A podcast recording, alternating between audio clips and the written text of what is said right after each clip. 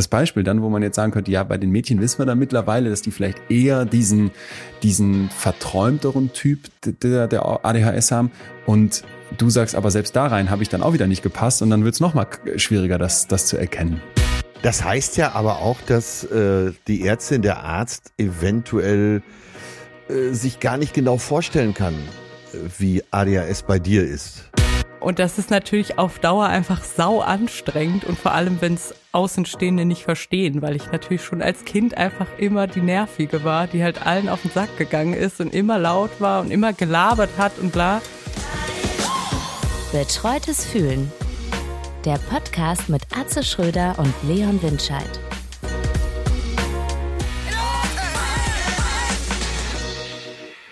Leon, ach Mensch, habe ich mich auf dich gefreut. Na, das freut mich zu hören. Manchmal freut man sich ja noch mehr als sonst. Heute wie verrückt. Woran liegt das?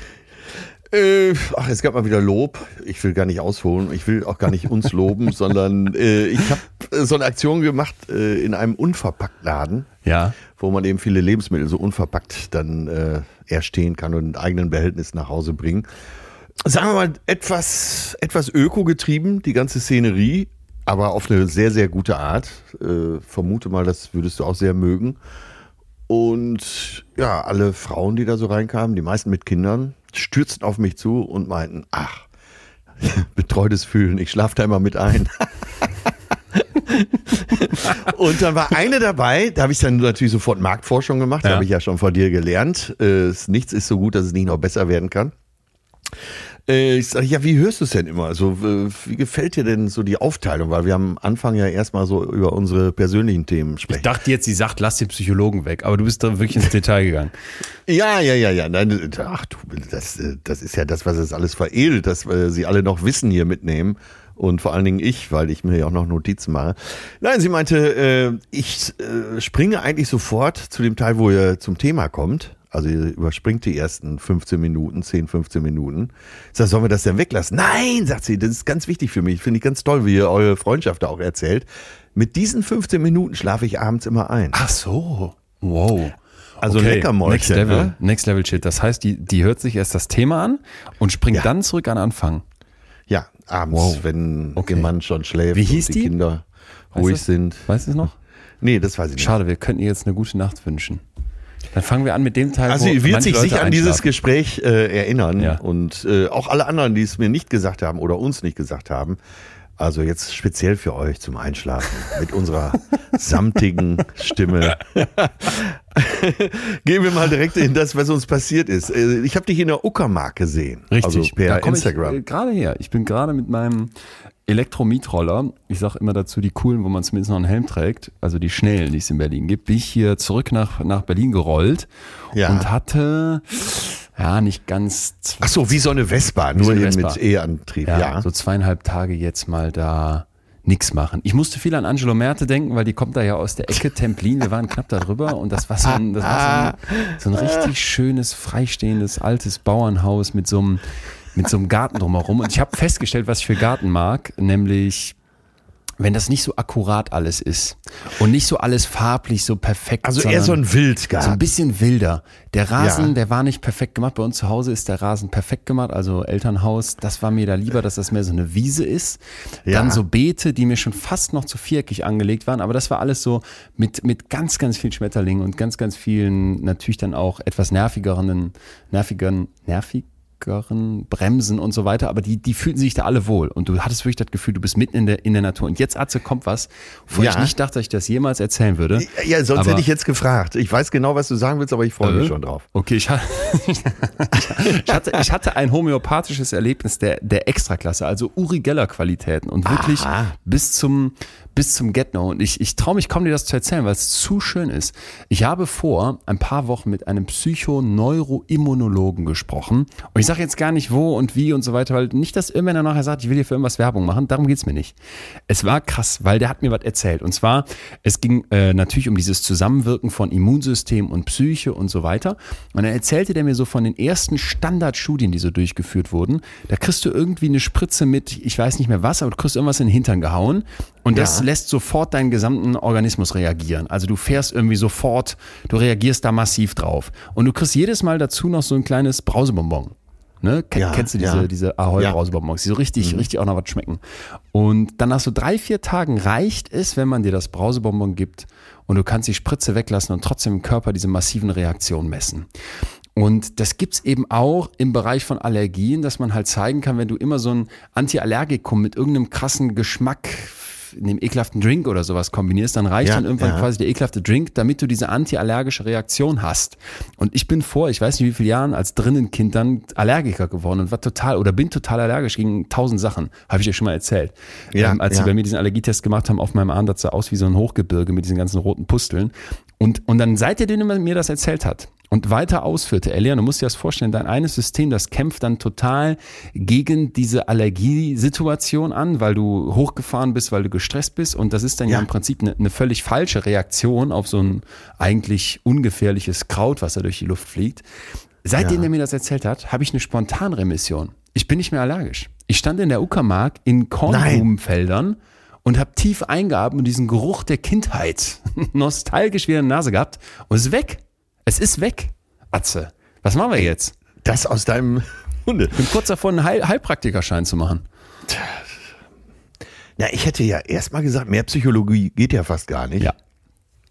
Ne? Äh, da ist vielleicht das Einfallstor in dein Hirn, womit wir dich kriegen können. Ja. Und äh, das Zweite ist natürlich, wenn es hilft, wenn es hilft, ist es sowieso gut. Ja, aus Vorsicht. therapeutischer Sicht. ja, das wär, genau, das wäre jetzt die Homöopathen, aber die, die würden jetzt Ja, alle. Hörner blasen. Ja, aber ist doch, das muss doch für jeden Therapeuten weltweit gelten. Was hilft, ist gut. Um welchen Preis? Um welchen Preis, frage ich dann. Um welchen Ja, Ich wollte es dir auch eigentlich nur erzählen, ich traue es mich ja kaum öffentlich zu sagen. Ich befürchte auch, das könnte jetzt auch einfach in der Jahreszeit liegen, dass so ein paar Wochen später irgendwelche, was weiß ich, was Frühblüher mich nicht mehr erreichen. Aber letztes Jahr im Hochsommer, da weiß ich noch, da war ich mit meinen Eltern eine Fahrradtour mal in Münster durch die Felder und ich war nur am Niesen und ich war richtig rote Augen und uäh. Und jetzt bilde ich mir ein, dass ich das mit dem Kopf runterfahren kann. Keine Ahnung, ob das stimmt. Okay, dann frage ich einfach mal weiter. Hast du besser geschlafen? Ja, Hast du äh, in letzter Zeit nicht so viel Alkohol getrunken? ja. Ja, ich könnte natürlich. Tolles Interview.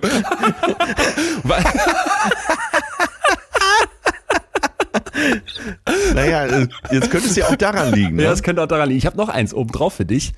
Ähm, da würde meine WG jetzt äh, z- zynisch werden, aber ich muss doch sagen, also sie würden das jetzt ins Lächerliche ziehen, aber es stimmt nicht.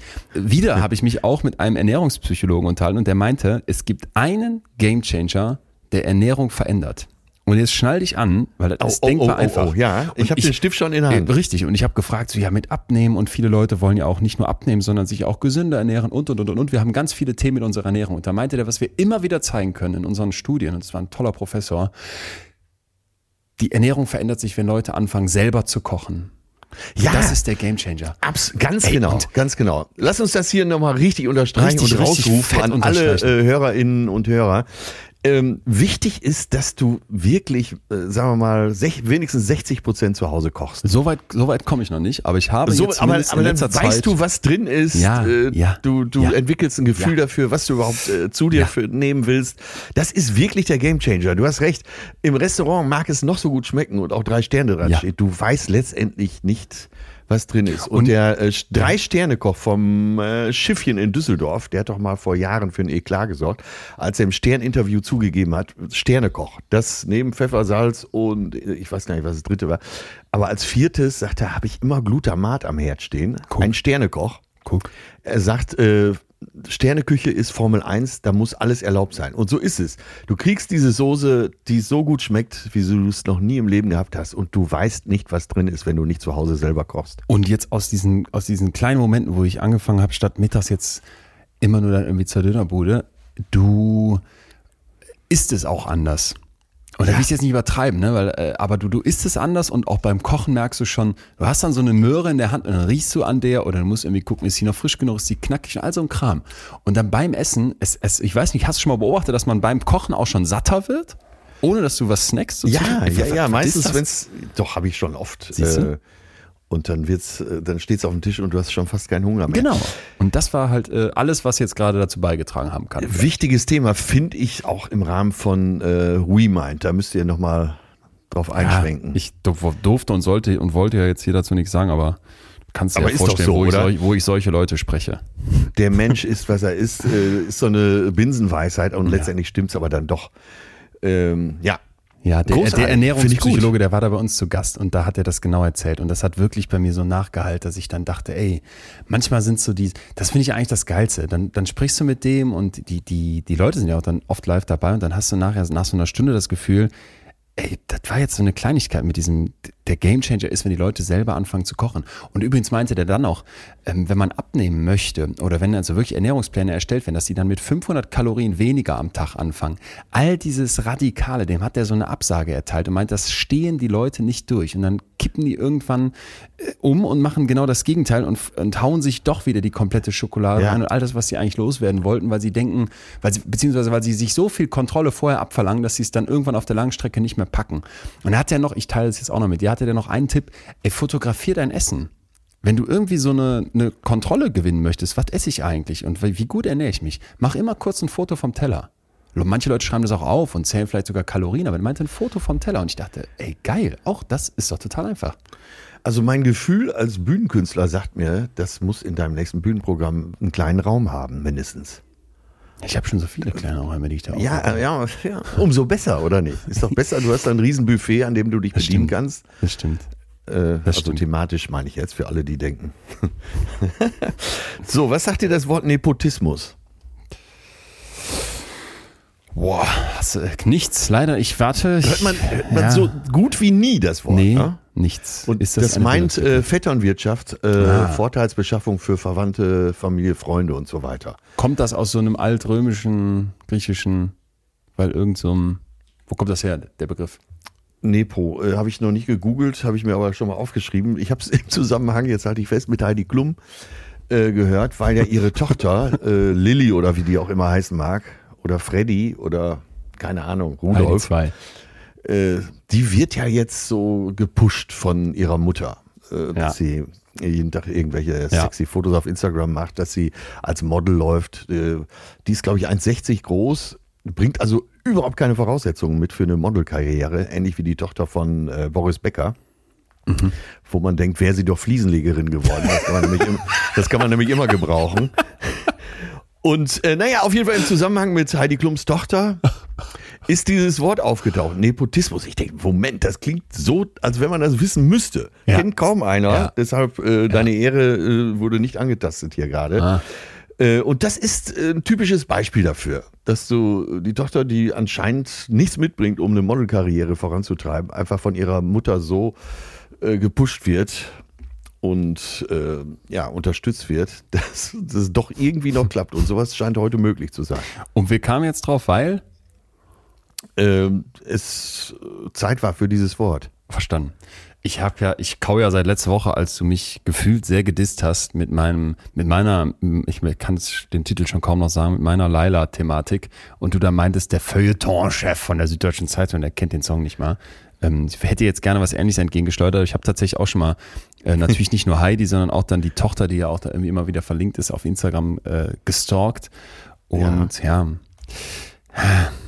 Ich, ich, ich, also ich tue mich schwer mit Urteilen von außen, immer mehr, immer, immer mehr. Ich war jetzt auch mit übrigens kleinen Kindern, also mit Babys, wirklich relativ Ja. neugeborenen Babys in der Uckermark. Alle um mich herum kriegen ja gerade Babys in meinem Freundeskreis und man ist so schnell dann in irgendwelchen Urteilen, wie man dann Eltern beobachtet, wie die irgendwas machen und dann denkst du dir, er muss das jetzt sein, würde ich ganz anders machen, seid doch mal gelassener und dann Ja, ja. weißt du schon so, nee, nee, komm, das ist unfair. Und ich weiß nicht genau, an Heidi gibt es sicherlich einiges zu kritisieren.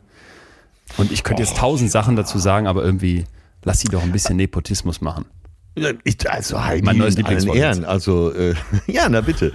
ähm, es gibt ja diesen äh, sehr erfolgreichen Podcast Kaulitz Hills mit den beiden Kaulitz-Brüdern. Einer von denen, äh, der Tom, ist verheiratet mit Heidi und kann den Podcast sehr empfehlen, weil da lernt man Heidi nochmal von einer ganz anderen Seite kennen und auch sehr sympathisch.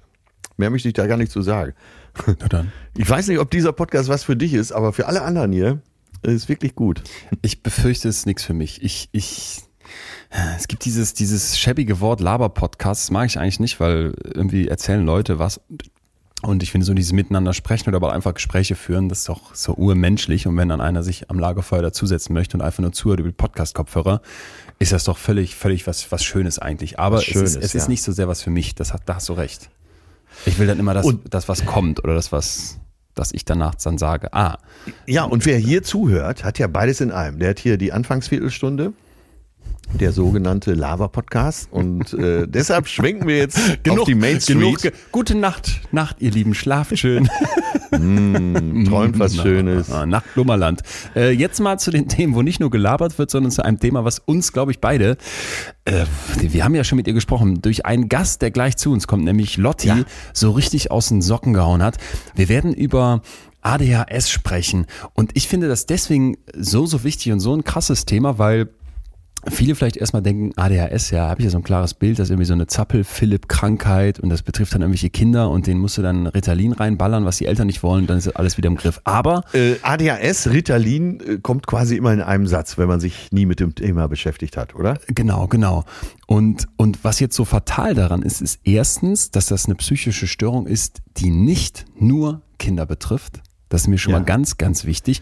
Und wer jetzt denkt, mit ADHS habe ich doch nichts am Hut und ich kenne auch keinen und irgendwie ist das voll nicht mein Thema. Doch, doch, doch, äh, unbedingt mal, mal, jetzt finde ich direkt von Anfang an so ein bisschen die, die Scheuklappen runter. Ja. Weil, Atze, wir haben das hier schon öfter erlebt, korrigier mich, dass wenn wir Menschen zuhören, die psychische Störungen oder auch nur in Ja, Anführungsstrichen ja. Probleme mitbringen, dass du an so vielen Stellen plötzlich checkst, ey, Moment mal, das sind Graustufen. Das geht immer von bis und irgendwie findet man sich vielleicht auf diesem äh, Weiß bis ins Schwarze dann wieder in irgendeiner Graustufe und dann hat man vielleicht kein ADHS, aber dass man bestimmte Sachen, die Lotti uns gleich erzählt, mit Fokus halten, sich nicht ablenken lassen, Schwierigkeiten haben, dran zu bleiben, Schwierigkeiten auch mit sich selber haben, sich dann dafür verurteilen. Ich glaube, dass, also zumindest ging es mir so, dass man an so vielen Stellen doch merkt, ey, das, das, da, da gehöre ich irgendwie auch dazu und dass man dann von so jemandem total viel lernen kann. Total. Und äh, Spoiler schon mal vorneweg, eins der besten Interviews, die wir hier jemals hatten. Und ein Ding, äh, weil du gerade so von Vorurteilen bei ADHS gesprochen hast, wir sehen ja immer so Jungs, die dann so der typische Zappel-Philipp und so sind. Äh, da müssen wir sofort schon mal mit aufräumen. Ähm, also Mädels haben das auch. So, das werden wir äh, gleich im Interview noch sehr, sehr detailliert erfahren, aber davon können wir uns schon mal freimachen, dass es nur Jungs betrifft. Und vielleicht auch mal, bevor wir jetzt reinstarten, noch kurz ein paar Eckdaten, weil es mir einfach Ja. wichtig ist. Nur finde ich nochmal ganz, ganz wichtig, auch noch eine Sache dazu klar zu sagen. Es ist immer so leicht, von außen irgendwen mit einer psychischen Störung zu verurteilen, Ja. zu bewerten, haben wir es wieder. Ne? Eltern haben sie jetzt hoffentlich nicht pauschal zumindest, aber du denkst dann vielleicht, boah, sind die wahnsinnig, oder wie die das machen. Das ist immer so einfach, von außen irgendwen zu verurteilen, dann zu sagen, guck mal, wie, Ja, ja. wie affig die sich da mit ihrem ADHS verhält oder was die sich einbildet oder was auch immer. Aber, aber wenn du dir, wenn du dir mal die Mühe machst, zuzuhören und auch interessiert zuhörst, eine Neugierde mitbringst, ich, ich bin da der festen Überzeugung, dann kannst du in diesen Extrembereichen so, so, so viel ja, lernen. Und ich finde es auch völlig legitim, dass man da so drauf guckt, weil den Raum geben ist das eine, aber dass man auch Ja, ja. ganz egoistisch sich fragt, ey, du hast so viele Erfahrungen gemacht, Lotti, du hast so viel einfach schon verstanden. Was kann ich von dir lernen? Das werden wir gleich machen. Ja. Ähm, darf ich noch kurz aber ein bisschen aufsortieren, was, worum es geht? Ja, Psychologisch darauf- einmal? Ich wollte dich gerade auffordern. Das ja. ist lieb. Ähm, wir haben epidemiologische Studien, die gucken sich also an, wie weit ist das denn so verbreitet, die nahelegen, dass das in den meisten Kulturen so bei ungefähr 5% der Kinder und etwa 2,5% der Erwachsenen vorkommt. Also es ist nicht so selten. Ne? Das ist, betrifft wirklich verdammt viele. Spannend, dass es eben auch über viele Kulturen hinweg relativ stabile Zahlen sind. Dann haben wir so Kardinalsymptome, so das Allerwichtigste im Kern, auch wenn wir direkt dazu sagen, was eben auch bei vielen psychischen Störungen der Fall ist, das ist jetzt nicht so, dass du das einfach so in fünf Wörtern beschrieben hast, hören wir gleich von Lotti, und dann weißt du, was Sache ist. Ne? Ich Ja, sag sie genau, trotzdem genau. mal. Also die Kernsymptome sind also bei ADHS, der Aufmerksamkeitsdefizit, Hyperaktivitätsstörung, eigentlich alles, was da auch schon im Namen steckt. Einmal diese Aufmerksamkeitsstörung, das wäre dann vor allem so ein zu frühes Abbrechen von fremdbestimmten Ja, ja. Aufgaben. Du, du ziehst das nicht durch, was deine Chefin dir gerade äh, auf den Schreibtisch gelegen hat. Oder was du dir selbst vorgenommen hast, ja. Dann machst du mhm. dir tierische Selbstvorwürfe. Dann hast du so eine hohe Ablenkbarkeit, ne? Da ploppt mhm. irgendwas auf auf deinem Monitor, dann sind deine Gedanken plötzlich wieder irgendwo anders. Dann äh, merkst du, dass jemand gerade im Flur sich unterhält und bis dahin ge geschwenkt und dass du ja. dann eben die Sachen nicht, nicht durchziehst, nicht zu Ende bringst, das hat man gerade schon so ein bisschen. Impulsivität und Hyperaktivität wäre dann dieses, ja impulshaft irgendwas nachgeben, jetzt sofort das machen, jetzt sofort mich mich mich dem hingeben. Also so ein so ein das kann sowas motorisches sein, so ein rumzappeln oder auf dem Stuhl rumrutschen. Das kann aber auch so ein ständiges Rumlaufen sein oder exzessiv irgendwie irgendwo hochklettern. Wir reden ja jetzt hier auch von auch von Kindern, ne? Und ja, bei ja. Älteren oder Jugendlichen kann das dann so ein subjektives Unruhegefühl sein, was die was die ganze Zeit bleibt, ohne dass du jetzt irgendwo hochkletterst oder rumrennst, aber du hast so eine Unruhe in dir. Ja. Und dieses ständige Gefühl auf dem Sprung zu sein, dass du nicht mal hier in Ruhe sitzt, ne, dass du jetzt nicht dich mal ja. das, äh, beim Essen im Restaurant wohlfühl, wohlfühlst. Das sind alles weitere, weitere jetzt mal einzelne Symptome. Vielleicht noch ganz spannend, weil das viele, glaube ich, nicht auf dem Radar haben. Es gibt da verschiedene Typen. Du kannst also im Prinzip einen gemischten Typen haben. Da ist dieses keine Aufmerksamkeit behalten können und die Hyperaktivität drin. Es ja. geht aber auch jeweils beides nur einzeln. Und das ist etwas, was wir dringend berücksichtigen müssen, weil viele vielleicht denken, ah, ich äh, bin hier vielleicht so unkonzentriert und habe Schwierigkeiten an der Sache zu bleiben, habe so Tagträumereien, aber ich habe überhaupt keine Hyperaktivität, dann habe ich doch mit ADHS nichts zu tun. Das wäre zu kurz gegriffen.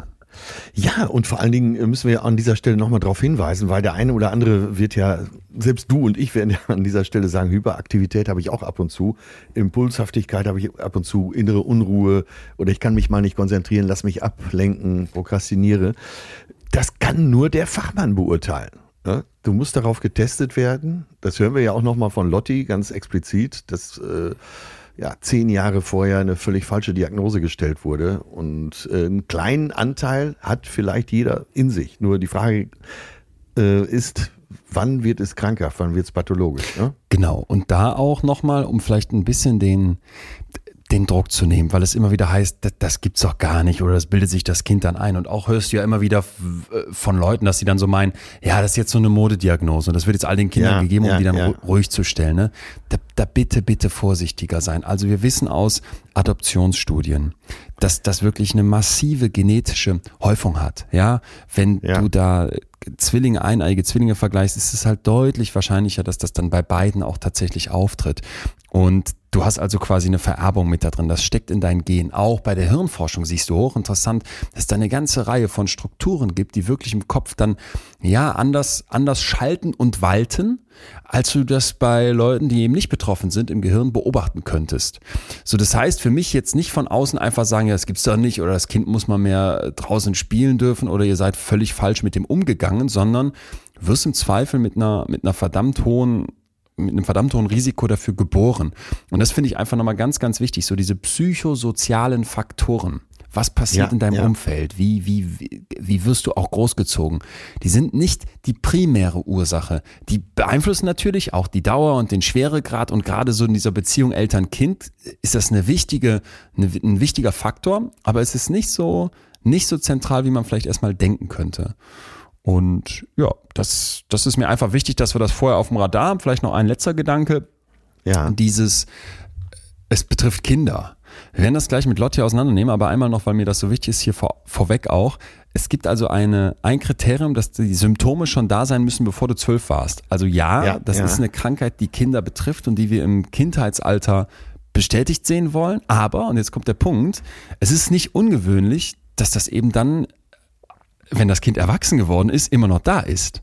Ja? ja, ja. Also so bei 30 Prozent der Betroffenen ist das mit einer unglaublich hohen Stabilität, so dass du auch im frühen Erwachsenenalter noch diese Symptome hast. Und jetzt erinnere dich mal, was wir gerade eben alles aufgezählt haben. Hyperaktiv, ne? Ja, ja, vielleicht. Schwierigkeiten, den Fokus zu halten.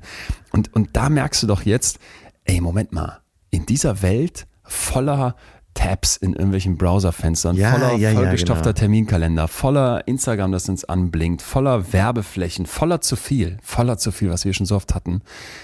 Äh, wie viel werden wir von jemandem lernen können, der eigentlich seit Kindestagen damit versucht, irgendwie im Extrembereich klarzukommen? Ja, und genau das, äh, was alle dann denken, nämlich was stimmt mit mir nicht, äh, eine falsche Diagnose.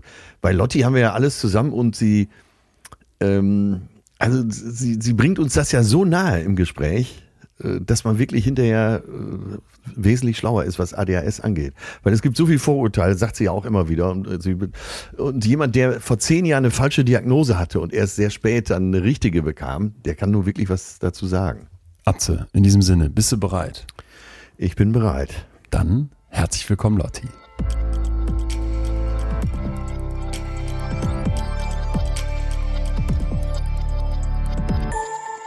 Lotti, schön, dass du da bist. Herzlich willkommen. Vielen Dank. Ich freue mich, dass ich hier sein darf. Ja, Lotti, ich freue mich auch auf Entfernung. Äh, sieht gut aus, wie ihr beide da so sitzt. ähm, jetzt kann man wirklich sagen, streng genommen bin ich ein bisschen älter. ja. Bingo. Lotti, Alter ist vielleicht ein guter Punkt, weil bei dir ist es ja so, dass in deiner Geschichte schon in sehr, sehr, sehr frühem Alter und damit auch schon ganz lange das Thema psychische Störungen eine große Rolle spielt. Irgendwann gab es dann aber diesen Punkt ja, wo man dir sagt, hier schwarz auf weiß, du hast ADHS. Und wir reden gleich noch über deine Geschichte davor, aber erstmal dieser Moment.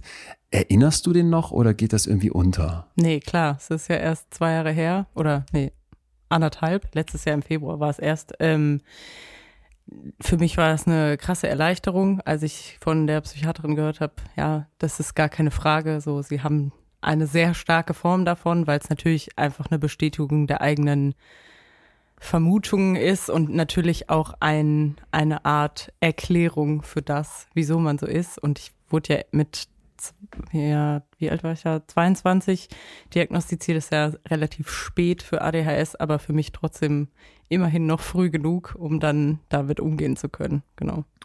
Was mich mal interessieren würde an dieser Stelle ist, äh, wenn du, sagen wir mal, eigentlich fast zehn Jahre, ja, zu spät ist ja das falsche, der falsche Ausdruck dafür, aber als die Diagnose dann kam und du gedacht hast, na ja, das hätte man auch eher diagnostizieren können, warst du da wütend? Was ging dir durch den Kopf?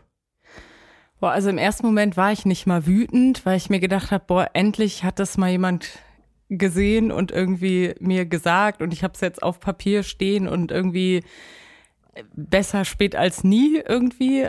Aber so mit der Zeit, wo ich auch drüber nachgedacht habe, war ich schon irgendwann sauer, weil ich einfach, glaube ich, der Meinung bin, dass man vieles in meiner Jugend hätte anders machen können. Ich hätte andere Medikamente ja. bekommen können. Ich hätte in der Schule vielleicht nicht so krasse Probleme gehabt. Und da wird man dann schon irgendwann sauer, wo man sich denkt, ich war in so vielen Kliniken, in so vielen Therapien. Ja, Warum ja. hat das nie einer irgendwie mal zumindest in Frage gestellt? Und da denkt man sich dann schon irgendwann so, ja, das ist also für mich einfach unverständlich. Vor allen Dingen war ich halt ein Kind. Also ich war ja nicht in der Lage zu denken, ah, es könnte auch eine andere Diagnose sein oder sowas. Und da ist man dann schon irgendwann ein bisschen angepisst, ja. Das war auch das Erste, äh, was ich gedacht habe, als ich davon gelesen habe. Klar versucht man sich ja reinzuversetzen. Und ja, äh, eben diese Wut, die kommt mir sehr logisch vor letztendlich. Ja, also kam halt erst mit der Zeit, wo man sich dann wirklich so denkt, krass, es hätte vieles anders laufen können. Ja. ja. Was ist denn im Rückblick dann schiefgelaufen? Alles. Nee, also ich glaube, dass einfach viel zu vorschnelle Schlüsse gezogen wurden in meiner Jugend, viel zu schnell Diagnosen gestellt wurden. Ich habe ja eine Reihe an Diagnosen bekommen, die sich auch überhaupt nicht bestätigt haben. So, es wurde halt immer sehr schnell, dadurch, dass ich mich früher selbst verletzt habe, in Richtung Borderline-Depression gegangen, was halt einfach ja unverantwortlich ist, einem 14-jährigen Teenager irgendwie eine Persönlichkeitsstörung wie Borderline zu diagnostizieren. Und es wurde halt immer sehr krass nur auf diese Symptomatik nach außen geachtet, anstatt irgendwie zu hinterfragen, woher kommt das denn alles? Und das ist meiner Meinung nach der größte Fehler, der gemacht wurde. Okay, sie isst nicht mehr, okay, sie schneidet sich, okay, dann kann das nur diese Krankheit sein oder so. Und dann für mich glaube ich auch, dass sich natürlich immer auf Vordiagnosen verlassen wird. Also ja, hier steht, sie wurden mit einer Depression oder einer Borderline-Diagnose oder irgendwas entlassen, dann behandeln wir sie jetzt darauf. Anstatt vielleicht gar nicht auf diese Diagnosen zu behandeln, sondern auf das, was eigentlich beim Menschen das Problem ist. So. Und das ist, glaube ich, für mich manchmal ein bisschen unverständlich, wo sich dann nicht so wirklich an die PatientInnen angepasst wird, sondern eher an die Diagnose, die halt auf dem Papier steht. Was wäre denn für dich ein richtiger Umgang gewesen, wenn du jetzt sagst, da wird gar nicht auf den, auf den Menschen geguckt und auf das Problem eigentlich? Also ich, also klar wurde in den Kliniken auch auf einen als Menschen geachtet, aber ich glaube schon, dass die Diagnosen vielleicht öfter hinterfragt werden sollten. Also ob diese Diagnose, die in einer ambulanten Therapie oder so gestellt wird, wirklich, oder nicht in der Therapie bei einem Psychiater, Psychiaterin, ob das jetzt wirklich so die richtige ist und vielleicht auch eben zu immer wieder erneut zu hinterfragen, stimmt, also passt diese Symptomatik so noch mit dem Bild überein, was ja dann im Endeffekt vor zwei Jahren in der Klinik passiert ist, wo dann eben gesagt wurde, sie, sie erfüllen gar nicht mehr die Kriterien einer Borderline-Störung. Ja, wir, ja. wir diagnostizieren, also wir lassen sie nicht mit einem Entlassbrief raus, wo diese Störung draufsteht. Und das war das erste Mal, dass überhaupt jemand vielleicht mal geguckt hat, okay, passt das überhaupt so? Und wenn diese Kriterien da sind, was könnte denn noch passen? Also gibt's nur diesen einen Weg, was das sein kann. So. Und es sind ja schon zwei sehr unterschiedliche Behandlungswege von ADHS und Borderline. So. Das heißt ja aber auch, dass äh, die Ärztin, der Arzt eventuell äh, sich gar nicht genau vorstellen kann, wie ADHS bei dir ist. Wie, wie würdest du uns nicht Betroffenen oder vermeintlich nicht Betroffenen das beschreiben? Was ist ADHS bei dir? Also ich glaube, der große Irrglaube ist, dass ADHS witzig ist und man halt so ein bisschen hibbelig ist und irgendwie, ja, ja, man ist halt irgendwie, man labert halt viel und ist irgendwie laut und nervig, ja, hu, ADHS.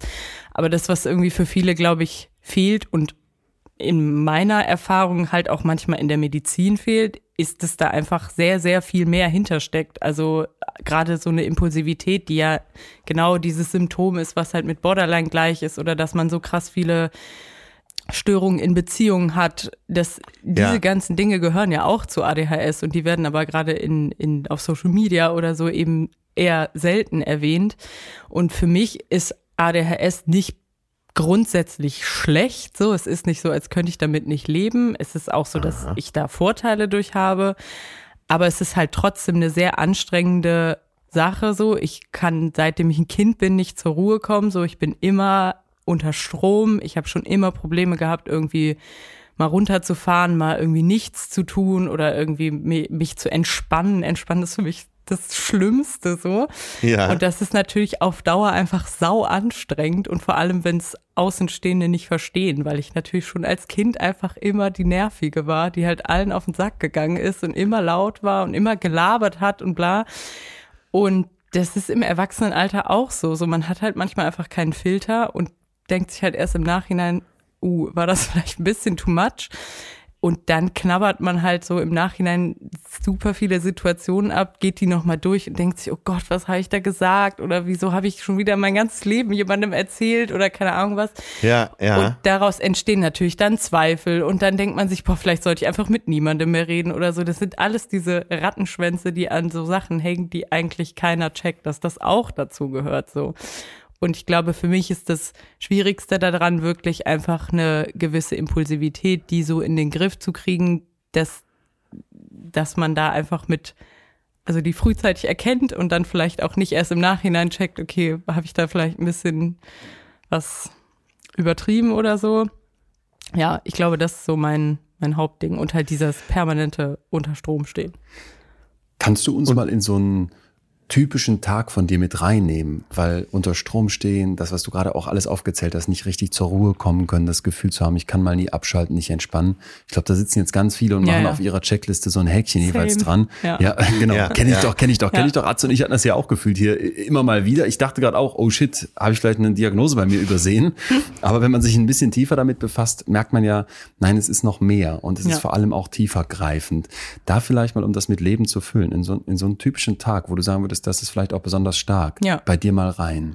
Also da erst ein Disclaimer vor. Ich lebe ja, also nur weil ich die Diagnose erst vor anderthalb Jahren bekommen habe, lebe ich ja trotzdem schon mein ganzes Leben damit und habe ja, natürlich ja. auch Strategien für mich entwickelt, mhm. wie ich im Alltag mit Problemsituationen umgehe oder so, weil die sind ja so oder so da gewesen. Ähm, deshalb habe ich mittlerweile einen Alltag, der relativ gut für mich zu bewältigen ist. Aber eine Sache ist zum Beispiel, dass ich, also mein Tag fängt eigentlich abends an, so sagen wir mal, ich gehe irgendwie ins Bett. Mein Freund hat einen sehr sehr äh, klaren Schlafrhythmus und wir gehen zusammen ins Bett. Ich kann aber abends nicht zur Ruhe kommen. So für mich ist nicht, ich lege mich ins Bett und gehe schlafen, sondern dann fängt halt erstmal der ganze Gedankenkreisel an. Man denkt sich, wow, wow, der Schornstein gegenüber raucht, so was da wohl los ist. Und dann geht's los mit Ratter, Ratter und man fängt an, sich über irgendeinen Kram Gedanken zu machen, was man für die Steuererklärung von vor drei Jahren vielleicht nicht abgegeben hat oder so. Das sind ja. jetzt so Klischeesachen, aber so rutscht man dann ganz schnell in so eine Spirale, bis man dann irgendwann vor Erschöpfung eigentlich einschläft und nicht, weil man zur Ruhe kommt.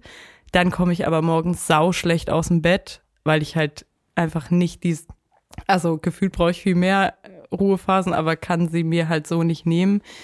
Dann habe ich aber einen sehr durchstrukturierten Alltag. Also ich mache morgens immer das Gleiche, weil das auf jeden Fall was ist, was mir Sicherheit gibt. Also ich stehe auf, ich mache mir einen Kaffee, ich putze mir die Zähne, wenn ich es nicht vergesse. Deshalb hängt ein Zettel an unserer Tür, Zähne schon geputzt.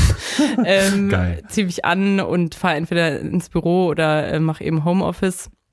Und wenn ich im Homeoffice bin, ist es auf jeden Fall passiert es leichter, dass ich den ganzen Tag einfach vor dem Laptop sitze und irgendwie vergesse zu essen und irgendwie da Ach. einfach in irgendeiner Aufgabe drin hängen und so fokussiert darauf bin, dass ich gar nicht mehr irgendwie checke, was ich eigentlich noch in meinem, also in meinem Alltag vielleicht machen müsste, um mal irgendwie einen Schluck zu trinken oder so. Oder ist es genau das Gegenteil und ich habe eine Aufgabe, die mich einfach null interessiert und ich fange die ganze Zeit irgendeinen Scheiß an, nur nicht diesen, diese Aufgabe. Ja. Und wenn es irgendwie die Uni ist oder so, dann schiebe ich das schon auch teilweise wirklich so weit auf, dass ich einfach also dann Schiss haben muss, dass ich es nicht mehr schaffe. Und im Büro ist einfach das Problem, dass sau viele Ablenkungen da sind. Also die hat man natürlich zu Hause auch, aber im Büro, ne, hier Modern Working und keine Ahnung was, alles Open Space, 50 Leute sitzen da irgendwie neben dir, labern alle irgendwie. Da kann sich keiner konzentrieren, aber Menschen mit ADHS halt noch viel weniger. Also im Büro kriege ich nichts gebacken. Also ich sitze da und krieg nichts auf die Reihe. Ja, und dann fahre ich nach Hause und dann, wenn ich nicht komplett im Arsch bin von sozialer Interaktion, dann koche ich noch was, guck Fernsehen oder irgendwas und gehe schlafen. Das sind so die Wochentage und am Wochenende versuche ich halt mir wirklich Zeit für meine Interessen zu nehmen, versuche viel zu malen irgendwie und mich ein bisschen, also das ist meine Art der Entspannung, dann meinen Kopf mal weg von diesem ganzen Gewusel zu kriegen, mich auf eine Sache mhm. irgendwie zu konzentrieren. Das ist für mich halt malen oder kreativ sein, genau. Gab es denn äh, Versuchungen ähm, in besonders äh, schlimmen Zeiten, will ich mal sagen, äh, wo der Kopf gar nicht mehr ausging, ähm, dass du gedacht hast, so jetzt kiff ich mal oder äh, trink mir ein? Auf jeden Fall. Also, und das ist schon seit früher so. Also ich meine, das ist auch ein Teil dieser ganzen Fehldiagnosen oder keine Ahnung was. Ich konnte auch früher schon nicht pennen und habe viel zu früh irgendwie Schlafmedikamente verschrieben bekommen. Ah. Ähm, ich habe zum Glück eine relativ, also keine Pro-Haltung zu Medikamenten. Also ich bin auch nicht Anti-Medikamente, aber ich versuche so wenig Medikamente wie möglich zu nehmen, weil ja, ich einfach weiß, ja. dass ich eine erhöhte Sucht, ein erhöhtes Suchtrisiko habe. Und ich versuche auch zu wenig Schmerztabletten und so einen Kram zu nehmen. Aber natürlich ist die Versuchung da, wenn man einfach nicht schlafen kann, irgendwie mal zu kiffen oder äh, also vom Trinken werde ich einfach nicht müde, aber irgendwie was zu nehmen, damit man runterkommt. Aber das versuche ich wirklich auf das Minimalste zu halten. Ich habe eine Bedarfsmedikation, aber das nehme ich so gut wie nie, weil es einfach nicht Ach. für mich der Weg ist, wie ich da mein Leben lang mit umgehen will, sondern ich habe halt mittlerweile Wege gefunden, wie mir im Bett noch einen Podcast anzumachen oder so und dann mich versuchen darauf zu konzentrieren und dann irgendwie dabei einzupennen oder so, anstatt dass ich mich mit, also dass ich Sachen eigentlich ja nur verschiebe. Also Medikamente zu nehmen löst für mich ja nicht das Problem. Genau. Mir hat mal eine Bekannte, eine, eine, eine junge Frau, die auch bei mir im Podcast zu Gast war, erzählt, dass für sie ADHS wie so eine Kirmes im Kopf ist. Ja. Die ganze Zeit blinkt irgendwo was, die ganze Zeit ploppt was auf. Ich habe dann gesagt, ist das so wie dieses, du sitzt in deinem Browser und willst irgendwie was bearbeiten am Computer und hast tausend Fenster offen. Und dann kommt noch eine Pop-up-Werbung und irgendwie läuft noch eine Musik im Hintergrund und ein Kollege fragt was und es klingelt das Telefon. Du nix gerade schon. Ist, ist, das, ist das ein Bild, diese Kirmes, also, das du auch kennst? Auf jeden Fall. Es gibt auch äh, eine ähm, einen Instagram-Account Kirmes im Kopf, die klärt darüber auf. Und das, das war sie. Achso, Angelina, ja, ja, ja. ja, genau. Ja. Wir kennen uns natürlich in der ADHS-Bubble. Ah, okay. Ähm, und es ist genau dieses Bild. Also es gibt Tage, da ist es besser und es gibt Tage, da ist es schlimmer, aber es ist schon so, dass man manchmal so überfordert von normalen Lebensaufgaben ist, weil alles um einen rum irgendwie Reize abgibt, dass man einfach an einem normalen Tag so krass im Arsch ist, wo jemand anders einfach denken würde, hey, du hast doch gar nichts gemacht heute. Und dann gibt es Tage, da kann man auf einmal 80 Sachen auf einmal machen. Das ist so krass produktiv und irgendwie keine Ahnung was. Aber es ist halt genau dieses, also entweder oder und es ist halt immer viel. Also es gibt halt nie einen Durchschnitts, einen Durchschnitt oder einen normalen Tag, wie er bei anderen läuft. So, also entweder wird gesagt, man ist saufaul oder kriegt nichts auf die Reihe, obwohl in deinem Kopf irgendwie gerade eine Million Dinge abgehen, nur du kriegst halt nicht hin, aufzustehen. Oder du kriegst halt acht Millionen Dinge auf die Reihe und alle denken, boah, mach mal Pause. Und du kannst dann keine Pause machen. So. Also Kirmes im Kopf ist für mich der perfekte, das perfekte Bild für ADHS. Manchmal hat die Kirmes halt so Feierabend und dann ist halt vielleicht ein bisschen ruhiger, aber es blinkt halt trotzdem noch überall und manchmal ist halt Rush Hour auf der Kirmes. So. Ja. Auch da glaube ich, Atze, ich weiß nicht, wie es dir geht, aber da sitzt man doch jetzt auch schon wieder und denkt, boah, in bestimmten Teilen davon findet man sich total wieder, oder nicht? Ja, und vor allen Dingen denke ich, ähm, und das müssen wir, glaube ich, jetzt mal besprechen, dass du als äh, Therapeut eventuell da auch zum falschen Schluss kommen kannst. Dass du vielleicht äh, ja, auf andere psychische Störungen, weil äh, einerseits zu viel machen und alles geregelt kriegen und andererseits gar nichts mehr hinkriegen, äh, da würden ja auch, würde die eine oder andere Form der Depression Ja. aufpassen. Ne? Also es ist ja schon auch so, dass viele, die ADHS haben, Komorbiditäten haben und oft ist es eine Depression, bei mir auch. Ja. Ist halt manchmal sau anstrengend, weil es quasi gegeneinander arbeitet. Der Kopf will so viel, aber der andere Teil des Kopfes kriegt halt einfach, also kann nicht aufstehen so. Das ist schon manchmal auch sehr belastend dann, weil man sich dann halt, also dann fängt halt dieser ganze Strudel mit, boah, ich bin, ich krieg nichts auf die Reihe und ich bin nutzlos und bla, ich will doch eigentlich so viel an.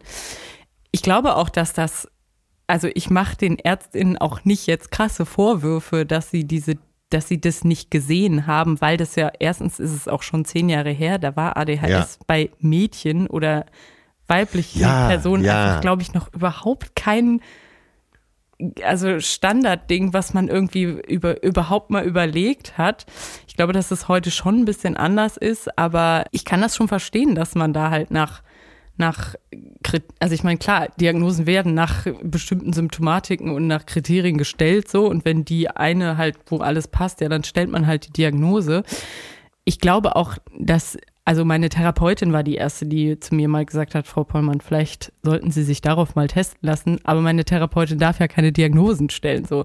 Deshalb, ich glaube, dass da auch nicht ein Fragebogen reicht oder irgendwie ein, ja, stimmt, diese Kriterien habe ich auch. Ich muss also ADHS haben. Ich glaube, dass das schon in vielen Gesprächen irgendwie rausgefunden werden muss, ob das passt und ob da auch die Sachen für gegeben sind. Aber ja, ich verstehe schon, warum man da mal schnell zu Trugschlüssen kommen kann. Hinzu kommt, dass ein, ein ganz wichtiges Kriterium ist, dass diese Symptome zum großen Teil auch schon aufgetreten sind, Ja, bevor man genau. zwölf Jahre alt war. Ja. Das heißt, das ist also eine, eine Störung, wo man eben die Bedingung hat, dass die schon in der, in der, in der frühen Kindheit Ja. da war oder der Kindheit da war.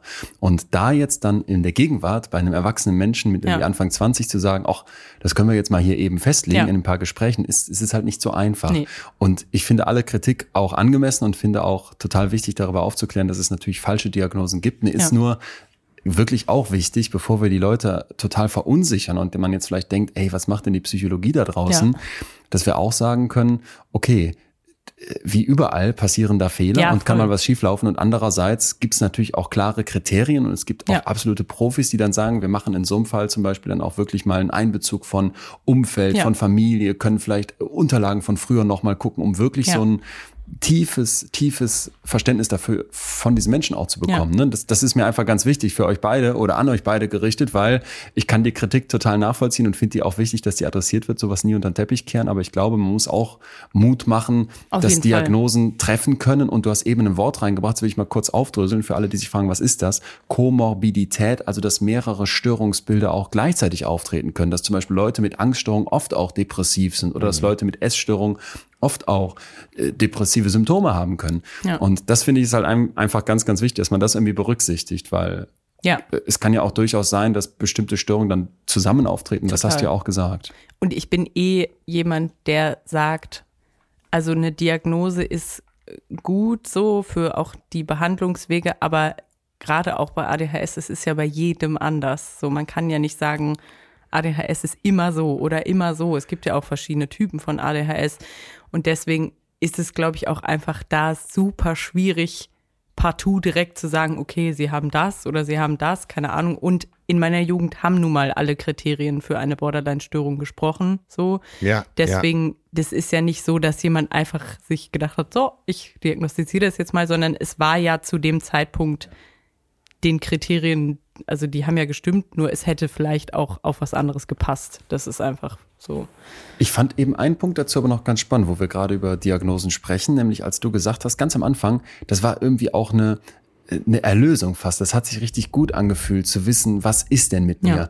Und das würde mich nochmal interessieren, weil was ich immer wieder von Leuten höre, ist auf der einen Seite totale Scham, Angst mhm. überhaupt, dass da eine mhm. Diagnose kommen könnte. Deswegen geht man schon gar nicht erst in die Therapie. Mhm. Und andersrum dann genau das, was du beschreibst, dass es dann aber auch diesen Punkt geben kann, wo man merkt, ey, endlich hat das Kind einen Namen. Endlich ja. weiß ich, was hier ist. Kennst du diese beiden, beiden ja. Waagschalen? Also dadurch, dass ich ja seitdem ich 14 bin, in Therapie bin und auch diese ganze Diagnosekram so oft durch, durchgemacht habe und irgendwelche Gespräche geführt habe und in tausend Kliniken, Psychiatrien war, keine Ahnung was, ist bei mir die Scham einfach mittlerweile weg, weil ich mir denke, ja, mein Gott, ist halt jetzt so, so muss ich jetzt irgendwie mit klarkommen. Dir mit klar. Aber ja. ich weiß, dass das damals für mich schon eine Erlösung war, als man mir eine Diagnose gegeben hat, weil das natürlich gerade im Jugendalter einfach man sich denkt, boah, warum bin ich so, wieso bin ich so falsch und warum sind alle anderen anders und wieso kriege ich nichts hin und warum geht's mir so und keine Ahnung was und für mich war diese Borderline-Diagnose damals was für viele völlig unverständlich ist. Aber da habe ich mir gedacht, krass, ja, ich habe etwas, womit ich Leuten erklären kann, warum ich so bin und warum ich vielleicht so reagiere. Und vor allem habe ich mich danach einfach super viel damit auseinandergesetzt und daraufhin ja auch meine Strategien für mich entwickelt. So und deswegen war das für mich halt ein also was Gutes irgendwie. Und als man mir ja, dann vor zwei ja. Jahren in der Klinik eben gesagt hat, sie haben das nicht, war das für mich das Schlimmste. Also das ist für viele so. sau unverständlich, okay. weil sie denken, hä, ist doch voll geil, du ja. hast kein Borderline, eine Störung, die man nicht heilen kann, ist doch mega gut. Ich bin danach krass zusammengebrochen, weil ich mir gedacht habe, jetzt nimmt man mir auch noch das so. Ich habe mich ja, seit zehn ja. Jahren damit beschäftigt, wie ich damit mein Leben lebe und darüber aufgeklärt und irgendwie versucht zu entstigmatisieren und irgendwie das ist so bescheuert, aber auch eine Art von Identifikation irgendwann für einen. Und jetzt nimmt man mir das und die haben mir ja in der Klinik keine andere Diagnose gegeben und dann habe ich mir halt gedacht, also ist es wieder so wie früher, man sieht nicht was, also dieses ja. ist für mich so Ohnmacht so ein krasses Thema. Keiner sieht, wie es mir geht, keiner versteht, warum es mir so geht. Ich kann nicht mehr sagen, warum ich so bin und das war für mich halt so, hä, aber wie, warum bin ich denn jetzt so? Also wenn es das nicht ist, weil das kann doch nicht sein. So und deswegen war für mich dann ADHS halt am Ende die größte Erlösung, weil ich mir dachte, ja okay, that makes sense. So das ist halt der Grund, warum ich seit Kind so bin und warum es auch kein Borderline ist. Und ich bin jemand, der immer zu anderen gesagt hat, auch, boah, definiere dich nicht über deine Diagnose, du bist nicht deine Diagnose und so. Und dann ist mir das halt selber passiert und ich dachte so, ja, fuck, keine Ahnung, was mache ich denn jetzt? Aber, so. aber daraus ergibt sich ja die Frage, äh, wie kam es dann dazu, dass irgendwann die richtige Diagnose gestellt wurde? Weil also, eigentlich warst du ja, äh, wenn ich das so lapidar sagen darf, ganz zufrieden. Du hattest eine Diagnose oder verschiedene. Ja, also äh, 2019 ist mein bester Freund verstorben und ich war davor ein paar Jahre nicht in Therapie und mir ging es auch eigentlich so ganz gut, würde ich jetzt mal sagen. Und danach ist halt für mich einfach viel zurückgekommen, viel Unaufgearbeitetes hochgekommen und dann habe ich mir halt äh, wieder eine Therapeutin gesucht, eine ambulante und dann ja. wurde es halt ein halbes Jahr später einfach so belastend, dass sie auch gesagt hat, Frau Pollmann, überlegen Sie sich, ob Sie nicht nochmal äh, ähm, stationär einfach wollen, weil einfach gerade der, dieses Einwöchige reicht einfach gerade, glaube ich, nicht. Ja, und dann habe ich ja. mich dazu entschieden und da ist eben die, äh, also da ist eben das gewesen, dass sie die Borderline-Diagnose nicht so gesehen haben und aber schon das halbe Jahr davor in der ambulanten Therapie und auch danach hat meine Therapeutin schon immer wieder auch gesagt, dass sie das schon mal testen lassen würde. Und ich habe mich daraufhin natürlich auch super viel dann damit auseinandergesetzt. Was ist das? Passt das? Irgendwie könnte das ja. vielleicht sein? Und mich dann eben um eine Diagnostik gekümmert, äh, was natürlich auch sau lange dauert, weil man das ja nicht einfach überall diagnostiziert kriegen kann. Aber ja, das hat dann ein halbes Jahr später funktioniert. Und dadurch ist das eigentlich entstanden. Ich glaube, hätte meine Therapeutin das nicht gesagt, hätte ich wahrscheinlich gar nicht angefangen, mich irgendwie damit mal auseinanderzusetzen und zu überlegen, könnte das sein, weil ich das halt auch wie viele, die darüber nicht aufgeklärt sind, so ein Klischeebild von ADHS hatte und sie dachte. Ich habe immer so ja. ein, so ein Zappel-Philipp vor ja. Augen. Atze, du kennst sicher auch dieses Kinderbuch, dem die dann irgendwie die Finger abschneiden ja. und der hat diese Struwwelpeter-Haare und kippelt irgendwie mit dem Stuhl. Ich hoffe, ich vermische jetzt nichts, aber ich habe, ich finde, ich habe so einen, so einen hibbeligen Jungen vor Augen, den man nicht gepackt kriegt und wo dann irgendwann so verzweifelte Eltern da sitzen und sich total schlecht fühlen, weil man den jetzt mit so viel Ritalin zuballert, dass der ruhig wird. Und genau das Bild habe ich auch oder hatte ich auch und hatten ganz viele und auch in meiner Jugend schon. Und dieser Irrglaube unter Kindern, ich weiß nicht, ob das bei Erwachsenen auch so ist, aber das Aufmerksam, also das ADHS heißt nicht, dass jemand Schwierigkeiten hat, seine Aufmerksamkeit auf etwas zu lenken, sondern dass der Aufmerksamkeit braucht. Das war ja, halt immer so ein ja. Ding unter Kindern. Wenn jemand nervig ist und dadurch natürlich Aufmerksamkeit auf sich zieht, hat er ADHS. Deshalb wurde, mir wurde das früher oft als Beleidigung gesagt, boah, du ADHS-Kind. Aber natürlich denkt man da als Kind nicht differenziert drüber nach, ah, äh, könnte das eventuell eine Erklärung sein, so. Und äh, deswegen, ich glaube, hätte ich nicht angefangen, da zu recherchieren und irgendwie drüber nachzudenken, wäre ich da, weiß ich nicht, ob ich da jetzt irgendwann mal drauf gekommen wäre. Aber äh, auch wieder bezeichnend, dass es immer Jungs oder Männer sind, ja. die man erstmal anführt als Beispiel. Ja. Und was denkst du, woran liegt das, dass äh, ADHS man immer sofort an Jungs denkt? Also es gibt ja zwei Typen von ADHS, den, den unaufmerksamen und den impulsiven Typ. Und dieses Jungs-typische Zappel-Philipp-Bild ist halt dieses, eben genau, was wir gesagt haben, dieses laute, hebelige, nervige, keine Ahnung was. Das Hyperaktive. Das Hyperaktive, genau, das Hyperaktive. Ja, ja. Und ja, ich habe die Typen auch gerade nicht richtig beschrieben und das ist eben genau das Jungsbild, so weswegen ja jungen, jungen Jungen auch oft das dann diagnostiziert wird, weil sie eben genau in dieses Bild fallen. Und dieser unaufmerksame Typ, den oft eben Mädels haben, ist eher dieses in sich gekehrte, verträumte, in der Gegend rumgucken, aber halt nicht störend für andere und dementsprechend ja. auch nicht auffällig, also nicht so auffällig, weil es halt irgendwie ja, es sind, also damit nervt man halt keinen. Aber dann gibt's halt auch noch eben diese, diese Diskrepanzen in den Geschlechtern, dass eben bei Frauen zum Beispiel dieses viele Gerede oder so wird halt, ja, ist halt, die labert halt gern so.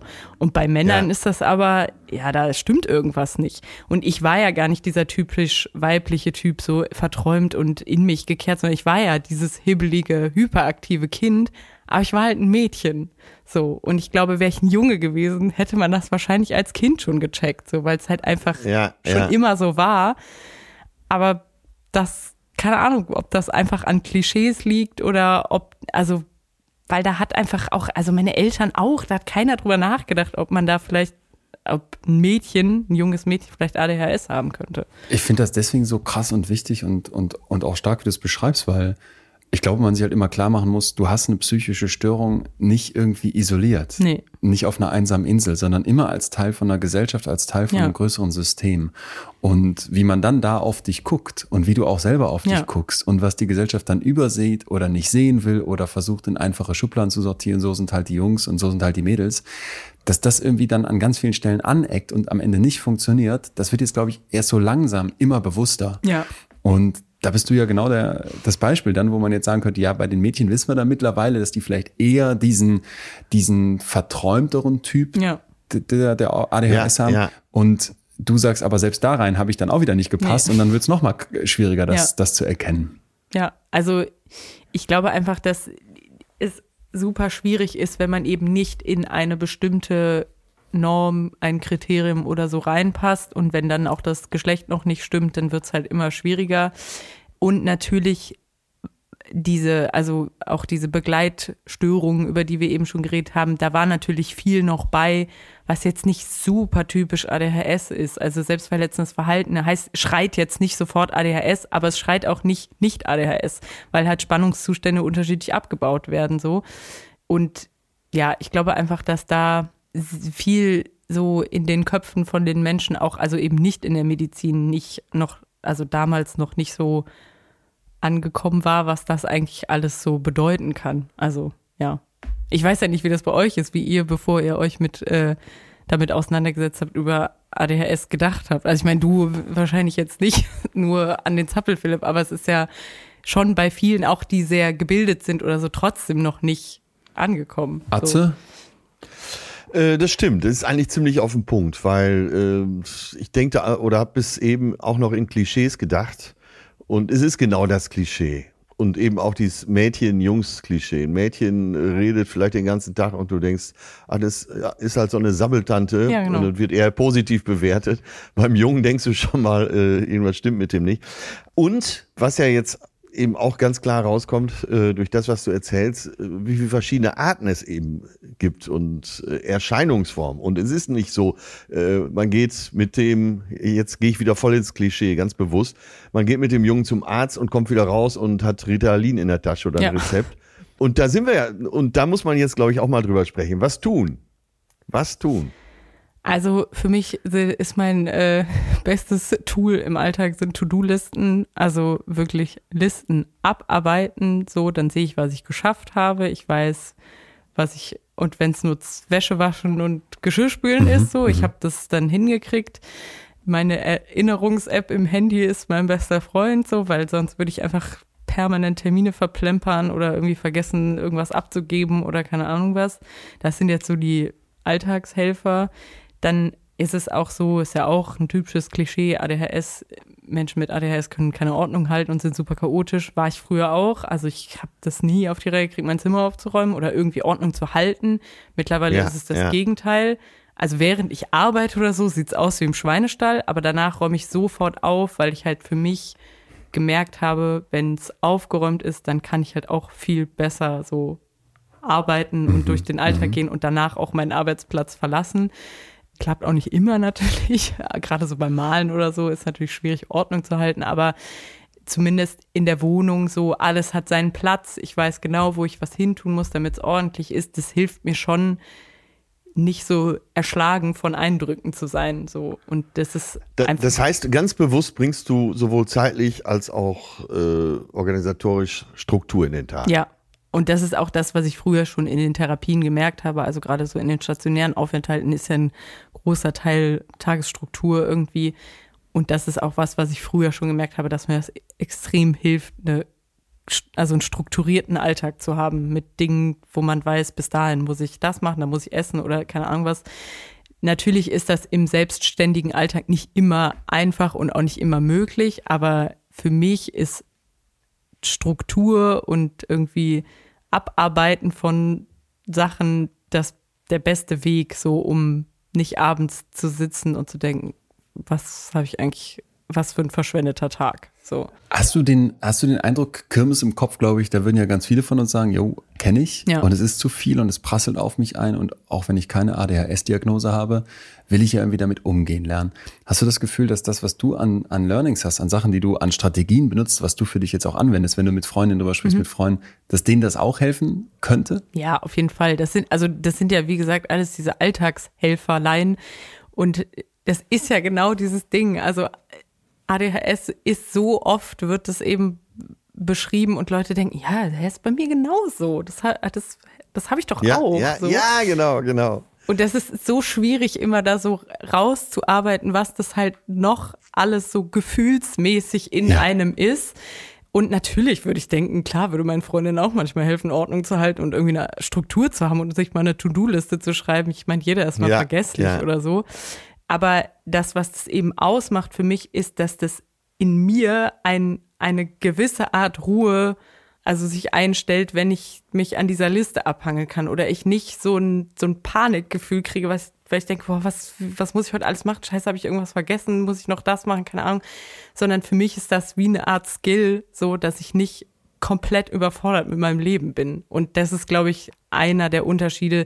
Anderen wird es halt helfen, um mal ein bisschen irgendwie ihre Sachen gebacken zu kriegen. Für mich ist das essentiell, damit ja. ich morgens aufstehen ja, wird, kann. Wird so. nochmal schön klar. Ja. Ist, glaube ich, ganz wichtig. Ja, das, äh, da muss ich ganz schnell mal zwischenfragen. Das heißt, die Grenze ist auch fließend. Ja. Das heißt, jemand kann auch einen gewissen oder einen kleinen ADHS-Anteil haben. Ja, also ich glaube, einen kleinen Anteil haben wir alle irgendwie, weil natürlich ja. sind viele Symptome sind einfach also es geht ja immer um die Extremität auch, also wie krass ist das bei einem ja, ausgeprägt? Ja. Und natürlich verpeilt jeder mal einen Termin oder vergisst sich die Zähne zu putzen oder so oder ist mal sauer oder ne, also in, sagt mal in einem Streit was Blödes. Aber es ist ja immer auch darum, also es geht ja immer auch darum, wie sehr beeinflusst das dein alltägliches Leben und dein Inneres so. Ja, ja. Und das ist, glaube ich, einfach das, was oft fehlt, dass eben ich, also dass äh, Menschen wie ich irgendwie ihr also sie können ihr Leben nicht leben, wenn es, also wenn man ja. diese Strategie nicht hat und auch, dass wenn das wegfällt, das in einem eine komplette Auflösung bedeutet, so. Äh, ich finde ah, okay, das, was du verstanden. fragst, Atze, oder anmerkst, so deswegen unglaublich wichtig, weil ich glaube, wir hier ja nochmal merken, was die psychischen Störungen anbelangt. Das ja. ist oft nicht so einfach zu mhm. sagen, ja, du hast jetzt eine Angststörung und du hast eine Depression, weil jeder mal durch Täler geht, ja. jeder mal Ängste hat und jeder vielleicht mal irgendwie denkt, mein Tag ist so chaotisch, ich habe Kirmes im Kopf. Ja.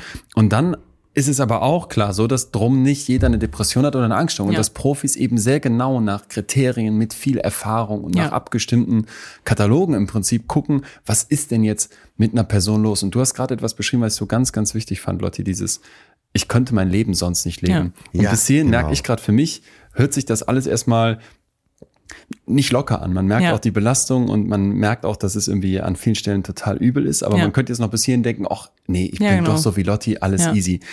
Deswegen vielleicht, bevor wir gleich nochmal mit einer Sache, die du in deiner Geschichte hast, die, mir, die, die mich so, so fasziniert hat, rausgehen, noch einmal ganz, ganz ins, ins tiefe Loch rein. Wenn es dir, wenn es dir dann richtig schlecht geht, wenn du wirklich merkst, das ist halt eben dann das, das Meer, mhm was meine Störung auch wirklich ausmacht und wo ich dann nicht leben könnte, wenn ich nicht diese ganzen Strategien benutze.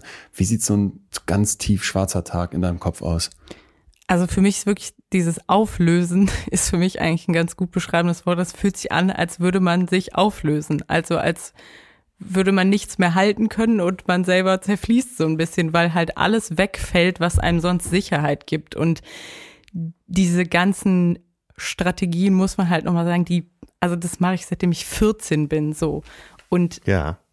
da, da sind natürlich auch Sachen dabei, die, die nicht so witzig sind und wo man einfach oft krass verzweifelt und einfach dadurch, dass man so in, unter so permanentem Stress eigentlich mit sich selber steht, entstehen natürlich auch Sachen wie Panikattacken und keine Ahnung was, weil man nicht immer alles bewältigt kriegt durch eine To-Do-Liste oder so, ne? Und da, dadurch dass man halt auch dieses permanente unter Strom stehen hat, ist einfach manchmal Feierabend so und dann geht's halt nicht mehr und dann heult man nur noch und will nicht mehr die Wohnung verlassen oder irgendwas und das also das ist halt immer sau schwer zu beschreiben, weil das natürlich auch alles in so Abstufungen stattfindet, aber also es ist halt ein permanenter Kampf mit sich selber eigentlich mit sich selber um gesellschaftsfähig zu sein, um mhm. einen Alltag gebacken zu kriegen, um seine Beziehung nicht vor die Wand zu fahren, um seine Freundinnen nicht zu verlieren.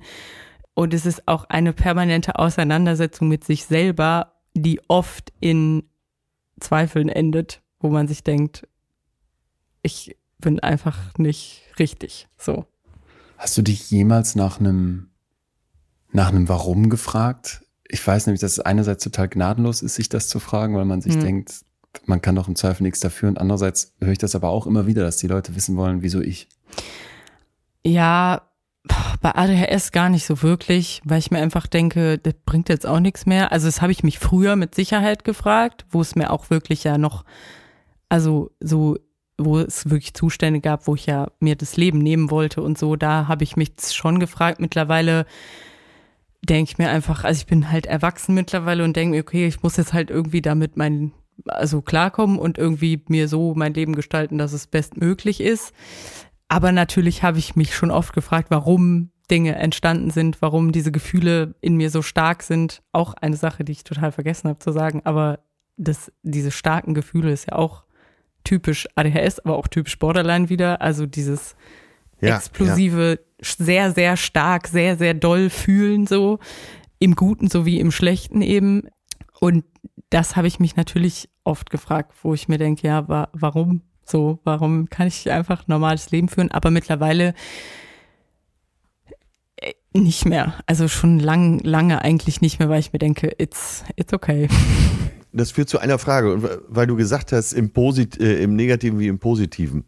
Also gibt es Situationen, wo du auch für dich denkst, das ist toll, dass ich jetzt so stark fühlen kann? Ja, also dieses stark fühlen, da denke ich mir wahrscheinlich eher öfter, boah, warum fühle ich so stark? Weil in den positiven, starken Gefühlen denkt man sich, glaube ich, gar nicht so oft, boah, toll, dass ich jetzt so stark fühle, weil du würdest wahrscheinlich genauso, wenn du einen richtig geilen Tag hast und dich richtig gut fühlst, würdest du dich ja nicht fragen, boah, geil, ja. warum fühle ich mich, also warum kann ich mich so gut fühlen? Deshalb passiert es, glaube ich, öfter in den schlechten Gefühlen, dass man sich denkt, warum kann ich mich so schlecht fühlen oder warum kann ich so wütend werden oder warum kann ich so sehr Angst haben. Aber es gibt auf jeden Fall Momente, wo ich mir denke, ja geil, also ich weiß, dass ich gut reden kann, dass ich andere mitreißen kann, dass ich so ja, ja. in der Gruppe keine Probleme habe, irgendwie zu interagieren oder so. Das sind natürlich ja. alles Sachen, wo man sich denkt, ja, nice, also könnte auch schlimmer sein so. Oder eben beim Malen, also ich weil, also ich denke mir, ich wäre nicht so kreativ oder so manchmal sechs Stunden an einem Bild, ja, genau. wenn ich das nicht hätte. Und da denke ich mir natürlich schon, ja, it's okay. So. Es gibt da ein Stichwort und das wollte ich eben noch so reinbringen, weil die Dinge haben nicht immer zwei Seiten. Man muss ja jetzt nicht fragen, ja. was ist an einer Depression irgendwie das Gute. Aber wenn man für, für sich was findet, wo man sagt, irgendwie da, ja, hat es Vorteile, klingt auch schon wieder zu positiv, aber da ist es vielleicht mal nicht schlecht, dann ist das vielleicht etwas, was du gerade angeschnitten hast, und zwar den sogenannten Hyperfokus. Etwas, das es nicht nur bei ADHS gibt, sondern auch bei der Autismus-Spektrum-Störung und bei Schizophrenie, wo es äh, darum geht, und ich kann es jetzt nur als Anekdote beschreiben, weil ich glaube, ich habe das nicht, dass man so voll in einer Sache versinkt, aber nicht so ein bisschen, sondern so ja. richtig, richtig krass. Ich versinke manchmal in Sachen und habe dann riesen Freude dran ja. und bin so im Flow, aber ich weiß nicht, ob ich das dann auch so krass habe, wie du. Und weil du gerade schon nix und ja sagst, du kennst diesen Hyperfokus? Ja, auf jeden Fall. Also der Hyperfokus bei uns ADHSlerInnen, er ist ja, also das Ding ist, Hyperfokus kann ja auf alles sein, ne? Also es kann auf eine Farbe sein, es kann auf ein Essen sein, auf einen Song, auf ein Hobby und es kann genauso schnell wieder weg sein. Ne? Also es kann sein, dass man sich irgendwie für ein Thema krass interessiert und alle Bücher darüber liest, obwohl ich kann keine Bücher lesen, aber äh, alle Dokus darüber schaut äh, und irgendwie komplett in dem Thema versinkt, sich, keine Ahnung, in irgendwelchen, also wie in so ein Rabbit Hole halt fällt. Aber es kann auch genauso schnell wieder vorbei sein. Oder es gibt halt Sachen, die bleiben irgendwie, aber man fängt halt einfach sehr schnell Dinge an und findet die dann unglaublich geil. Okay. Also es ist nicht so wie, ja, ich wollte jetzt mal ausprobieren, irgendwie zu, zu nähen oder so, sondern dann kauft man sich alles, was ja. man zum geilen Nähen braucht und ja.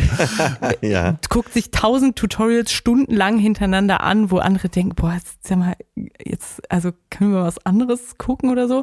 Näht dann 30, ich nähe nicht, aber keine Ahnung, näht dann 30 Kissenbezüge oder so und dann hat man die Lust verloren und denkt, boah, nee, kein Bock mehr, ich brauche was Neues. Und bei mir war es eben die Kunst so, und ich hab's zum Glück immer noch, dass ich da sehr, sehr gerne drin versinke. Aber ähm, dieses, also es ist schon so, dass man da wirklich in, also wie in so ein Fokusloch reinfällt. Also man, man muss da wirklich manchmal rausgeholt werden, um dann mal was zu trinken oder irgendwie was zu essen, weil man halt da so also das ist halt der Moment, wo man sich auf eine Sache konzentrieren kann. Und weil das so ja, selten ja. der Fall ist, dass man nicht alles um sich rum wahrnimmt und permanent alle Reize irgendwie auf einen einpressen, sondern man sich auf diese eine Sache fokussieren kann, ist das halt so ein geiles Gefühl. Das ist halt so pure Euphorie, sich so auf eine Sache zu fokussieren. Und das ist für mich auch der Moment, wo ich sage, ich schalte ab. So, das ist für mich mein Abschalten, weil ich mich auf eine Sache konzentriere. So. Ich weiß ja nicht, ob ihr ich, ich, ein, ein, eine Art Hyperfokus ja, ich, muss, ich muss das auch grad, Ich muss das gerade sagen lassen. Atze, ist das, ist das jetzt bin, was äh, Positives? Ist das jetzt ein Vorteil oder sagen wir, oh nee, wir merken schon, dass das Pathologische da drin klingt doch wieder durch? Ich bin fasziniert. Ich höre fasziniert, fasziniert, zu und äh, wünschte mir des Öfteren, in eine Sache so zu versinken, wie du sie gerade beschreibst. Ja. Wir haben uns schon, wir haben hier schon mal Witze drüber gemacht, äh, wo es darum ging, dass irgendwelche äh, Forschungen gezeigt haben, dass gute Musik genauso wirken kann wie Drogen, wo ich dann zu Leon gesagt habe, ja, da kann man doch Drogen nehmen. Aber diese Aussage ist natürlich dem Komiker in mir geschuldet. Aber das klingt ja sehr gut, sich in eine Sache so vertiefen zu können. Ja, also ist es auch. Also ich bin total froh, dass ich vor allen Dingen diese Sache für mich gefunden habe, wo ich so sage, da, da, das ist mein, mein Ruhe, also mein Ruhe, in Anführungsstrichen Ruhe ist es nicht wirklich, aber mein Fokusmoment. Aber auch da wieder, es kann finanziell extrem belastend sein, wenn man ständig einen neuen Hyperfokus hat und sich ständig diese ganzen Sachen kauft und so recherchiert, dass man halt alles dafür haben will. Und dann hat man den ganzen Kram und hat schon wieder das Interesse dran verloren. Also das kriege ich auch oft bei Menschen mit und auch bei mir. Ich habe ja. wirklich alles im kreativen Spektrum von Linoldruckplatten über Ölfarben, über Acryl, Riesenleinwände, kleine Leinwände, keine Ahnung, äh, Beton zum DIY, weiß ich nicht was, und dann steht halt ja, dieser ganze ja. Scheiß bei einem rum und man denkt ja, aber da habe ich eigentlich gar keinen Bock mehr drauf. So, nicht, dass das jetzt was mega Schlimmes ist, aber es ist schon manchmal auch, dass man so denkt, boah, nee, warum habe ich das denn jetzt schon wieder bestellt oder gekauft und jetzt kann ich ja gar nichts mehr mit anfangen. Was macht Musik mit dir? Boah, Hart Frage. Also früher mehr als heute. Ich habe früher auch selber Musik gemacht und früher war Musik für mich eine krasse Flucht. Mhm. Heute nutze ich sie bewusster, würde ich sagen.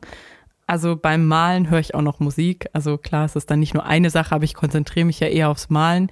Ja. Aber es gibt eben diese Musik, wo ich dann auch einen krassen Hyperfokus habe, wo ich wirklich den Song dann, also kein Spaß, 400 Mal am Tag höre oder so. Wo halt sich jeder denkt, hä, geht dir nicht auf den Sack so? Oder genauso gibt's das mit einem bestimmten Essen oder so, ne? Aber ähm, es gibt Musik, die löst in einem irgendwie sowas krasses aus, dass man da von diesem Song nicht mehr weg will, äh, weiß ich nicht. Und das muss nicht mal eine krasse lyrische Bedeutung haben, sondern einfach so, weiß ich nicht, wie sich der Song halt anfühlt, so. Ja, ja. Und Musik ist schon für mich immer noch ein krasser Emotionsverstärker. Ne? Also ich bin mittlerweile vorsichtig, wenn ich einen nicht so guten Tag habe, mir dann auch noch extrem traurige Musik reinzuknallen. Aber das tun wir ja wahrscheinlich alle mal. Aber es ja. ist schon, also es verstärkt schon extrem so, wie ich mich gerade fühle. Ja. Wie eine Droge halt. Was macht Ritalin mit einem? Ich nehme ja kein Ritalin, ich nehme ein anderes Medikament. Ich habe Ritalin ausprobiert und ich fand es ganz schrecklich. Kommt das an irgendwas ran, was ich mir, der sowas noch nicht genommen hat, vorstellen kann? Nee, weil du kein ADHS hast. Also Ritalin mit Menschen, die kein ADHS haben, macht ja was anderes als mit denen, die mhm. ADHS haben. Mhm. Mich hat's, also es ist ja auch ein dummes Klischee und ich möchte kurz disclaimen, dass das bei jedem anders ist. Je, bei jedem wirkt das anders. Für mich war es äh, einfach ich habe mich ein bisschen abgestumpft gefühlt und das war für mich der Moment, wo ich mir gedacht habe, wäre ich so, wenn ich kein ADHS hätte, weil ich war sau unkreativ. Ich war so ah, richtig Ach. so, pff, ja, keine Ahnung. Und das, da habe ich so gedacht, ist das der Zustand, in dem Menschen sind, wenn sie kein ADHS haben? Und ich war halt, ich war nicht müde oder so, aber ich war so, ich fand mich richtig langweilig, so. Und dann habe ich das auch abgesetzt, weil ich gesagt habe, nee, das, also dafür sind mir die positiven Effekte viel zu, also die ja, wiegen mir viel ja. zu gering entgegenüber dem, was ich dann doch an, also negativen Nebenwirkungen davon habe. Und ich, also ich, keine Ahnung, ich kann, ich kann zu der Wirkung von Ritalin nicht, glaube ich, eine differenzierte Aussage treffen, weil ich einfach Alles auch gut. nicht weiß, wie sie bei Menschen wirkt, ja, wenn ja. sie kein äh, ADHS haben. Aber ähm, eigentlich soll sie einen ja fokussierter machen. Für mich hat es einfach nur ein, ja, weiß ich nicht, ich fand es einfach lame. Ich, ich fand es total spannend, was du gerade gesagt hast, dass du in dem Moment checkst, ich stumpfe irgendwie ab und frag mich dann, ist, ist es mir das wert? Ja. Oder Atze? Also ja, dieses. Ja. ja, ja, ja, genau. Ich hätte jetzt auch die Frage gestellt, genau. Äh, das ist ja auch schon sehr bewusst. Ist es mir das wert? Ja. Also, ja. das ist, glaube ich, auch einfach der, der Teil dann in einem, wo man denkt, ich lebe da mein ganzes Leben lang jetzt mit und habe ja erst mit 22 angefangen, das medikamentös mal auszuprobieren, zu behandeln, weil davor habe ich immer Medikamente gegen irgendwas anderes im Endeffekt bekommen, die ja auch irgendwie was gemacht haben, aber also im Endeffekt war ich ein, ein schlafendes Wrack so mit 15 und bin überall eingepennt, so keine Ahnung und habe mir halt jetzt im Erwachsenenalter einfach dadurch, dass ich natürlich auch ein sehr privilegiertes Leben habe, weil ich mir aussuchen kann, was ich arbeiten kann und so, das ist natürlich auch ja. noch ein Fakt, wenn man einen Job machen muss, in dem man sich nicht irgendwie kreativ ausleben kann oder mal Abwechslung hat, dann will ich nicht wissen, wie hart das ist, mit ADHS zu leben, weil dann ist es richtig quälend. So. Oh ja, definitiv. Und deswegen war für mich einfach so das Ding, muss ich jetzt dieses Medikament nehmen, damit ich mich irgendwie in der Uni besser konzentrieren kann oder ja, finde ich mich jetzt damit ab, dass ich den Text halt 80 Mal lesen muss, bis ich verstanden habe, was da drin ist oder halt einfach so tue, als hätte ich ihn gelesen, so. Und also das Medikament, was ich jetzt nehme, das ist für mich, also da ist eigentlich gar kein negativer Nebeneffekt, so, also zumindest kein kein bewusster, klar, hast du manchmal Herzrasen oder so, aber äh, kein, die negativen Effekte sind für mich nicht so stark, dass ich sage, das nehme ich nicht. So. Aber auch das nehme ich nur ab und zu. Magst du dich? Jein. Also ich würde sagen, an manchen Tagen ja und dann liebe ich mich und dann finde ich mich unglaublich witzig und ja. toll und schön und weiß nicht was und an manchen Tagen denke ich mir, oh Gott, why am I like this? So, ähm, ja, also äh, auf jeden Fall bin ich zufrieden mit mir, wenn wir es so sagen können. Früher habe ich mich gehasst und früher fand ich mich einfach nur abscheulich und wollte mich ja auch quasi zerstören selber so und das ist mittlerweile gar nicht so. Ich glaube, das liegt auch daran, dass ich einfach so viel Therapie gemacht habe und so ja. sehr auch gelernt ja. habe. Ja. Ich bin das nicht schuld, so. Das ist nicht mein Fehler, dass ich so bin, wie ich bin. Das ist immer noch nicht völlig abgeschlossen, so. Das sind immer noch Gefühle in einem, dass man denkt, ja, aber es ist schon auch ein bisschen mein Fehler und ich hätte ja auch das und ich hätte ja auch das. Klar, das dauert auch noch. Ich mache auch immer noch Therapie und ich habe auch immer noch viele Dinge zu verarbeiten, vor allem diese Jugend, die auch traumatisch für einen sein kann, wenn man seine ganze Jugend eben in geschlossenen Psychiatrien verbringt. Das ist auch nicht so easy wegzustecken, wie ich immer dachte. Aber trotzdem bin ich, glaube ich, an dem Punkt, wo ich sage, dass ich zufrieden mit mir bin. Atze. Ich weiß ja nicht, wie es bei euch ist. Ja, ich wollte gerade sagen, Atze, das ist ja. doch schon, das ist so ein Riesenschritt, oder nicht? Ähm, ich finde, das mir lief's kalt, ja. eiskalt den Rücken runter. Genau. Und ich finde, dass du da ganz toll drauf geantwortet hast, wie du überhaupt das ganze Gespräch äh, mir so viel Einblick gegeben hast. Äh, Lotti, das war ganz toll, was Dankeschön. du uns hier heute erzählt hast. Und die Frage, magst du dich? die kann man jedem stellen. Ja, auf jeden Fall. Und umso und bewegender wirklich war die, war die, fand ich die Antwort. Und, und auch nochmal vor dem Hintergrund, dass wir hier gestartet sind mit Diagnosen, die nicht passten, mit, mit, mit Suizidgedanken, mit viel, viel Düsterheit in deinem Kopf, die ja. heute nicht einfach ganz weg ist, aber wo du sagst, ich bin zufrieden mit mir im Großen und Ganzen, da sage ich doch, ja. ziehe ich, zieh ich alle Hüte und bin, bin auch so dankbar für die Botschaft, die du nochmal gegeben hast, dass dann auch die viele Therapie geholfen hat. Auf jeden Fall. Wirklich, das kann ich jedem nur raten. Wirklich Geht euch in Therapie und arbeitet euer, euer, eure Erfahrungen und so auf. Das ist äh, ein langer Prozess immer, aber ich äh, würde das jedem raten. Und nicht zu viel erwarten, dass es nach einer Woche alles geklärt ist, aber im Rückblick hat das auf jeden Fall für mich alles gerettet. Wenn du jetzt gleich wieder rausgehst durch Neukölln zu dir nach Hause nach Friedrichshain, was ist so in deinem Hinterkopf das Größte, worauf du dich diesen Sommer freust? Wir haben einen Babyhund. Ein Babyhund. Den wir jetzt erziehen müssen. Wie heißt der? Äh, Rudi. Rudi. Ja, ist auch sau anstrengend, aber ich freue mich trotzdem drauf, mit dem diesen Sommer noch in den See zu springen und irgendwie äh, ja ein bisschen mehr Freizeit jetzt auch mal bald wieder zu haben und viel zu malen, sehr viel zu malen. Lotti, grüß Rudi und deinen lieben Freund von uns. Wir wünschen dir von Herzen alles, alles Gute. Sagen Vielen Dank. riesig großes Dankeschön im Namen unserer lieben Community und vielleicht auch allen anderen, die das hier erreicht, weil ich glaube, das, was du machst, verlangt Mut und gleichzeitig dann so, so eine Hoffnung noch mitzugeben, ist, ist einfach eine, ist einfach eine starke Botschaft, die es wert ist, geteilt zu werden. Vielen, vielen Dank. Dankeschön. Danke, Danke euch, dass ich das äh, teilen durfte. Lotti, bis bald.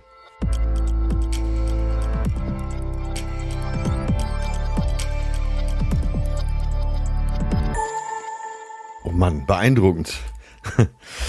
Ja. Sag einmal, äh, du hast so nach dem Interview mit Lotti noch zusammengesessen?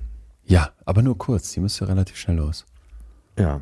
Aber beeindruckend, was sie, wie klar sie das mittlerweile für sich hat, oder?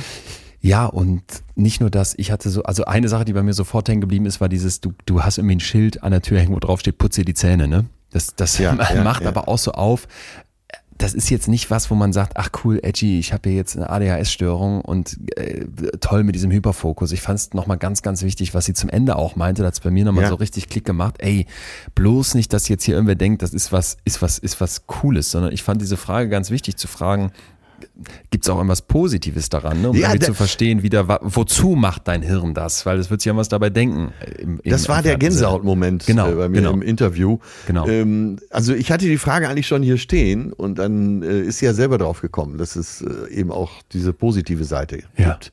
Dass sie sehr kreativ sein kann, dass sie dann, wenn sie äh, sich aufs Malen einlässt, wirklich in so einem Tunnel ist und äh, teilweise da über Stunden verschwunden ist. Ja, ja. Und sie hat ja gesagt, wenn äh, mit dem Ritalin, wenn sie das Ritalin hatte, dann war das ja alles so abgedämpft, dass gar nichts mehr ging. Ne? Genau. Ja, genau.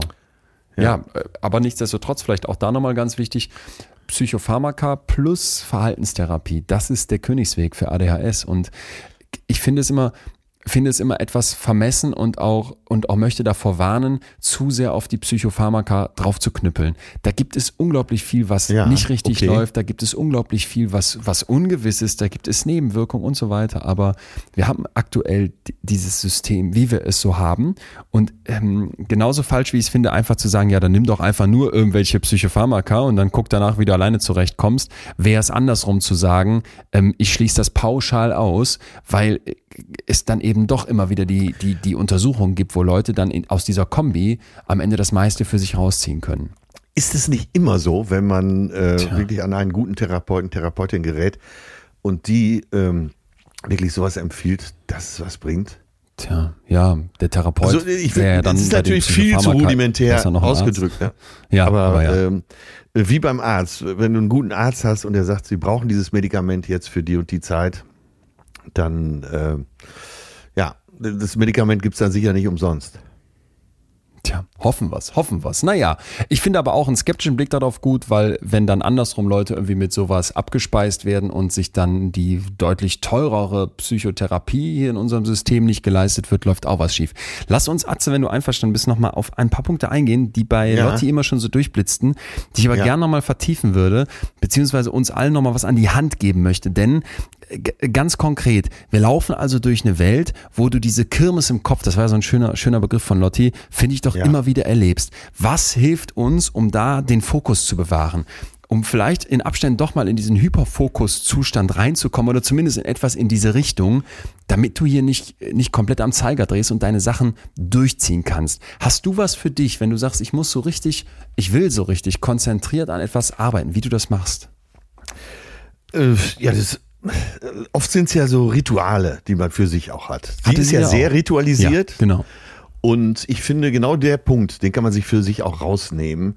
Äh, man muss natürlich dann nicht so weit treiben, äh, wie es mit dem Krankheitsbild ist, aber man sollte sich ritualisieren. Man sollte sich Ruhe verschaffen, man sollte äh, eben das so tun, wie es bisher schon Erfolg gebracht hat und das versuchen so zu wiederholen. Und das wäre mein Tipp dazu, dass man sich äh, ja, dass man den Block so hinlegt, dass man den Rechner vielleicht so hinstellt, dass man äh, mhm. äh, wirklich das Handy vielleicht ganz wegpackt, mhm. vielleicht ausschaltet und in die unterste Schublade.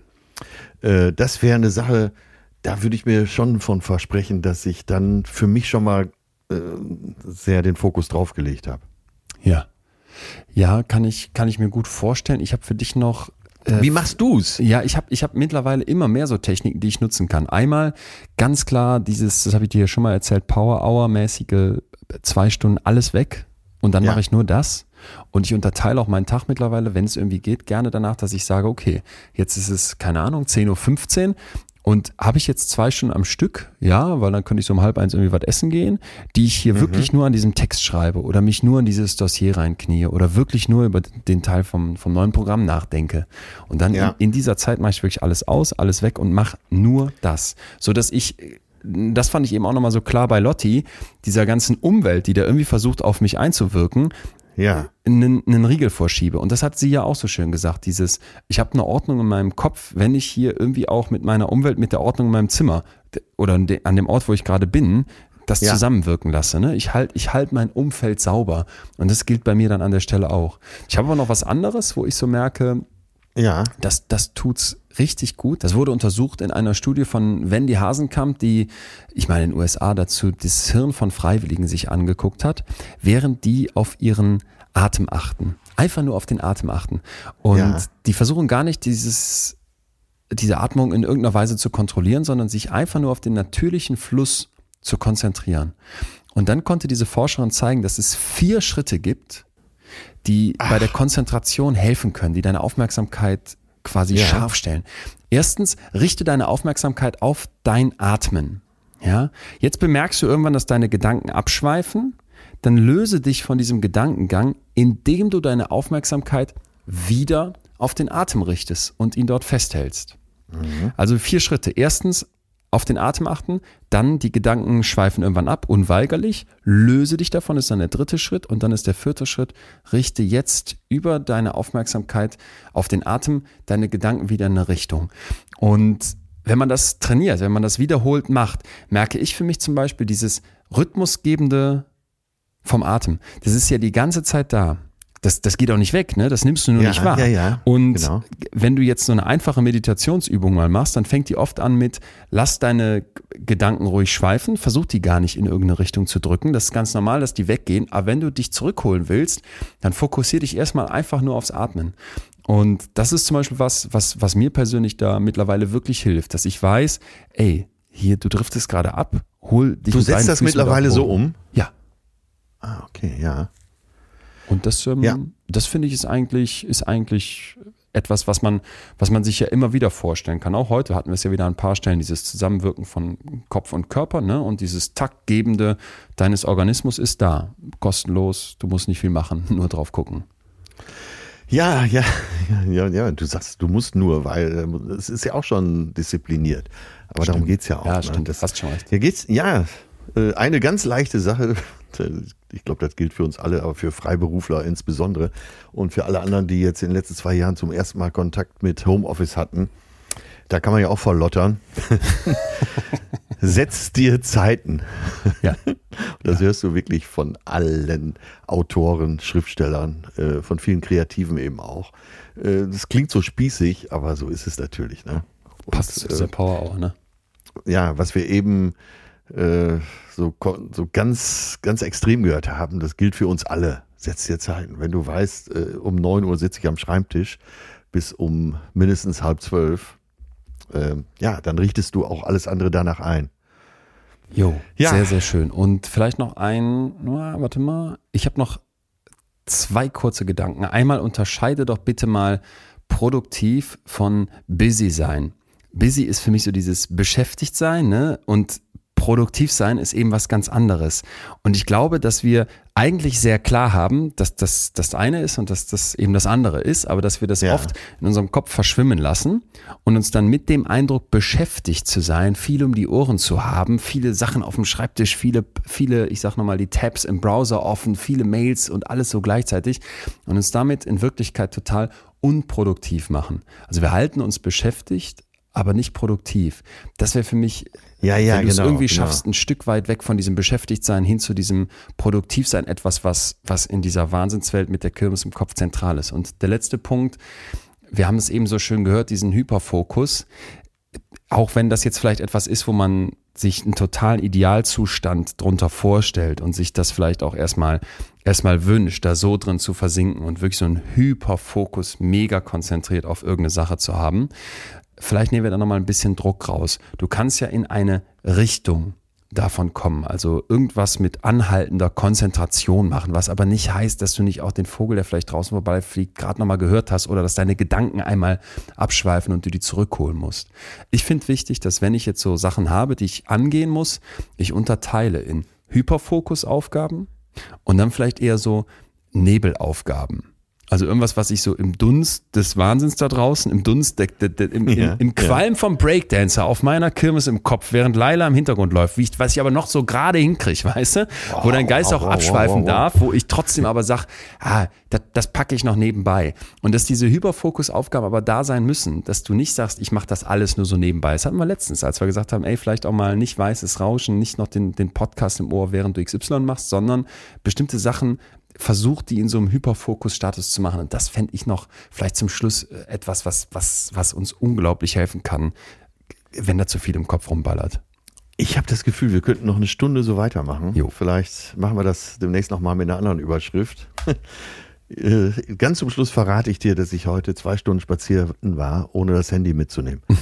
Da, ganz zum Schluss verrate ich dir noch, dass ich heute zwei Stunden spazieren war, ohne das Handy mitzunehmen. Eine Wohltat. Es kann so leicht sein. Ja. ja wir, Ähm, ja, wir hysteri hysterisieren uns selber. hast recht. Hast ja recht. Ja. Du hast ja recht. Okay. Ich muss dir eine Frage stellen, ganz zum Schluss noch. Ja. Gehört schon nicht mehr zum Thema. Wir sind schon wieder, äh, wir sind schon wieder über Wasser sozusagen. Ne? wir gucken, dass wer jetzt noch nicht eingeschlafen ist, spätestens jetzt noch mal eine Chance bekommt. Genau, genau. Das U-Boot der Wissenschaft ist wieder aufgetaucht und hat die Klappe offen. Ähm, was hältst du davon, wenn wir, bevor wir in die Sommerpause gehen, das Thema Liebeskummer machen? Ja. Du musst dich doch gar nicht so festlegen, aber hättest du Interesse Ja, daran? ja, ja, ja. Habe ich schon länger. Haben wir das noch nie gemacht? Nee, haben wir noch nie gemacht. Ey, das ist äh, überfällig. Eifersucht haben wir gemacht, Geil. aber äh, Liebeskummer, da müssen wir noch mal ran. und wenn was, es und was für ein Gefühl, haben, ne? Wer hatte es nicht? Dann sind wir jetzt auch schon wieder etwas schlauer. Und äh, ein Freund Ja. von mir, ungefähr in meinem Alter, hat so einen Wahnsinns Liebeskummer. Was da passiert? Kannst du schon ein bisschen teasern? Musst du nächstes Mal mehr erzählen? Äh, Nee, das mache ich, das mache ich. Der ist total in Liebeskummer auf jeden Fall. Und äh, das Positive ist, er hat vier Kilo abgenommen. Ja. Kocht Darf jetzt selber? da habe ich das Thema sofort notiert. Aber hättest du auch Bock drauf, oder? Nee, total. Safe. Lass, äh, lass uns das auf jeden Fall nächstes Mal machen. Dann sind wir jetzt raus, haben den Liebeskummer schon im Hinterkopf, freuen uns, wenn er uns dazu wie immer mit Nachrichten ähm, was reingibt und fordern nochmal auf, liebe Welt, was haben wir heute von Lotti gelernt? Was können wir der vielleicht auch hier alle nochmal für ein großes Dankeschön dalassen, dass die das Ja. hier so, so offen und, und sortiert und mutig erzählt hat? Ähm, das kann bestimmt nicht jeder, aber wer, wer denkt, ich, ich kann vielleicht was Ähnliches oder ich kann auch was ganz Ja. anderes aus dem Bereich einfach teilen, wir, wir freuen uns. Und ich glaube, dieses Thema psychische Störungen, da müssen wir uns einfach zusammentun und gucken, dass diejenigen, die betroffen sind, einen Sprachrohr bekommen, damit alle anderen, die denken, sie sind nicht betroffen oder vielleicht auch einfach nicht betroffen sind, trotzdem verstehen, was ist da los und sich dadurch ja auch selber ein Stück weit besser verstehen. Wir haben für euch jedenfalls nochmal einiges Material auf WeMind zusammengestellt zu dem Thema und gerade für Betroffene auch noch wirklich viele Tipps zusammengepackt. Ich möchte euch unbedingt die Folge besser so empfehlen. Da habe ich eine junge Frau getroffen, ganz, ganz ähnlich im Prinzip wie Lotti und dann doch wieder so anders. Angelina, die war zu Gast. Wir haben sie eben kurz, kurz gestriffen und die äh, könnt ihr überall hören, wo es Podcasts gibt. Gebt einfach mal einen Kirmes im Kopf. Wie fühlt sich ADHS für Erwachsene an? Und dann würde ich sagen, Atze, sind wir raus, oder? Raus ja, und heute fertig. kein PS, weil wir eh schon zu lang sind. Ah, okay, schade. Äh, Na gut, ich dachte, du hättest was. Na dann, mach's gut. ja. Tschüss, tschüss, tschüss. Das war Betreutes Fühlen. Der Podcast mit Atze Schröder und Leon Winscheid. Jetzt abonnieren auf Spotify, Deezer, iTunes und überall, wo es Podcasts gibt.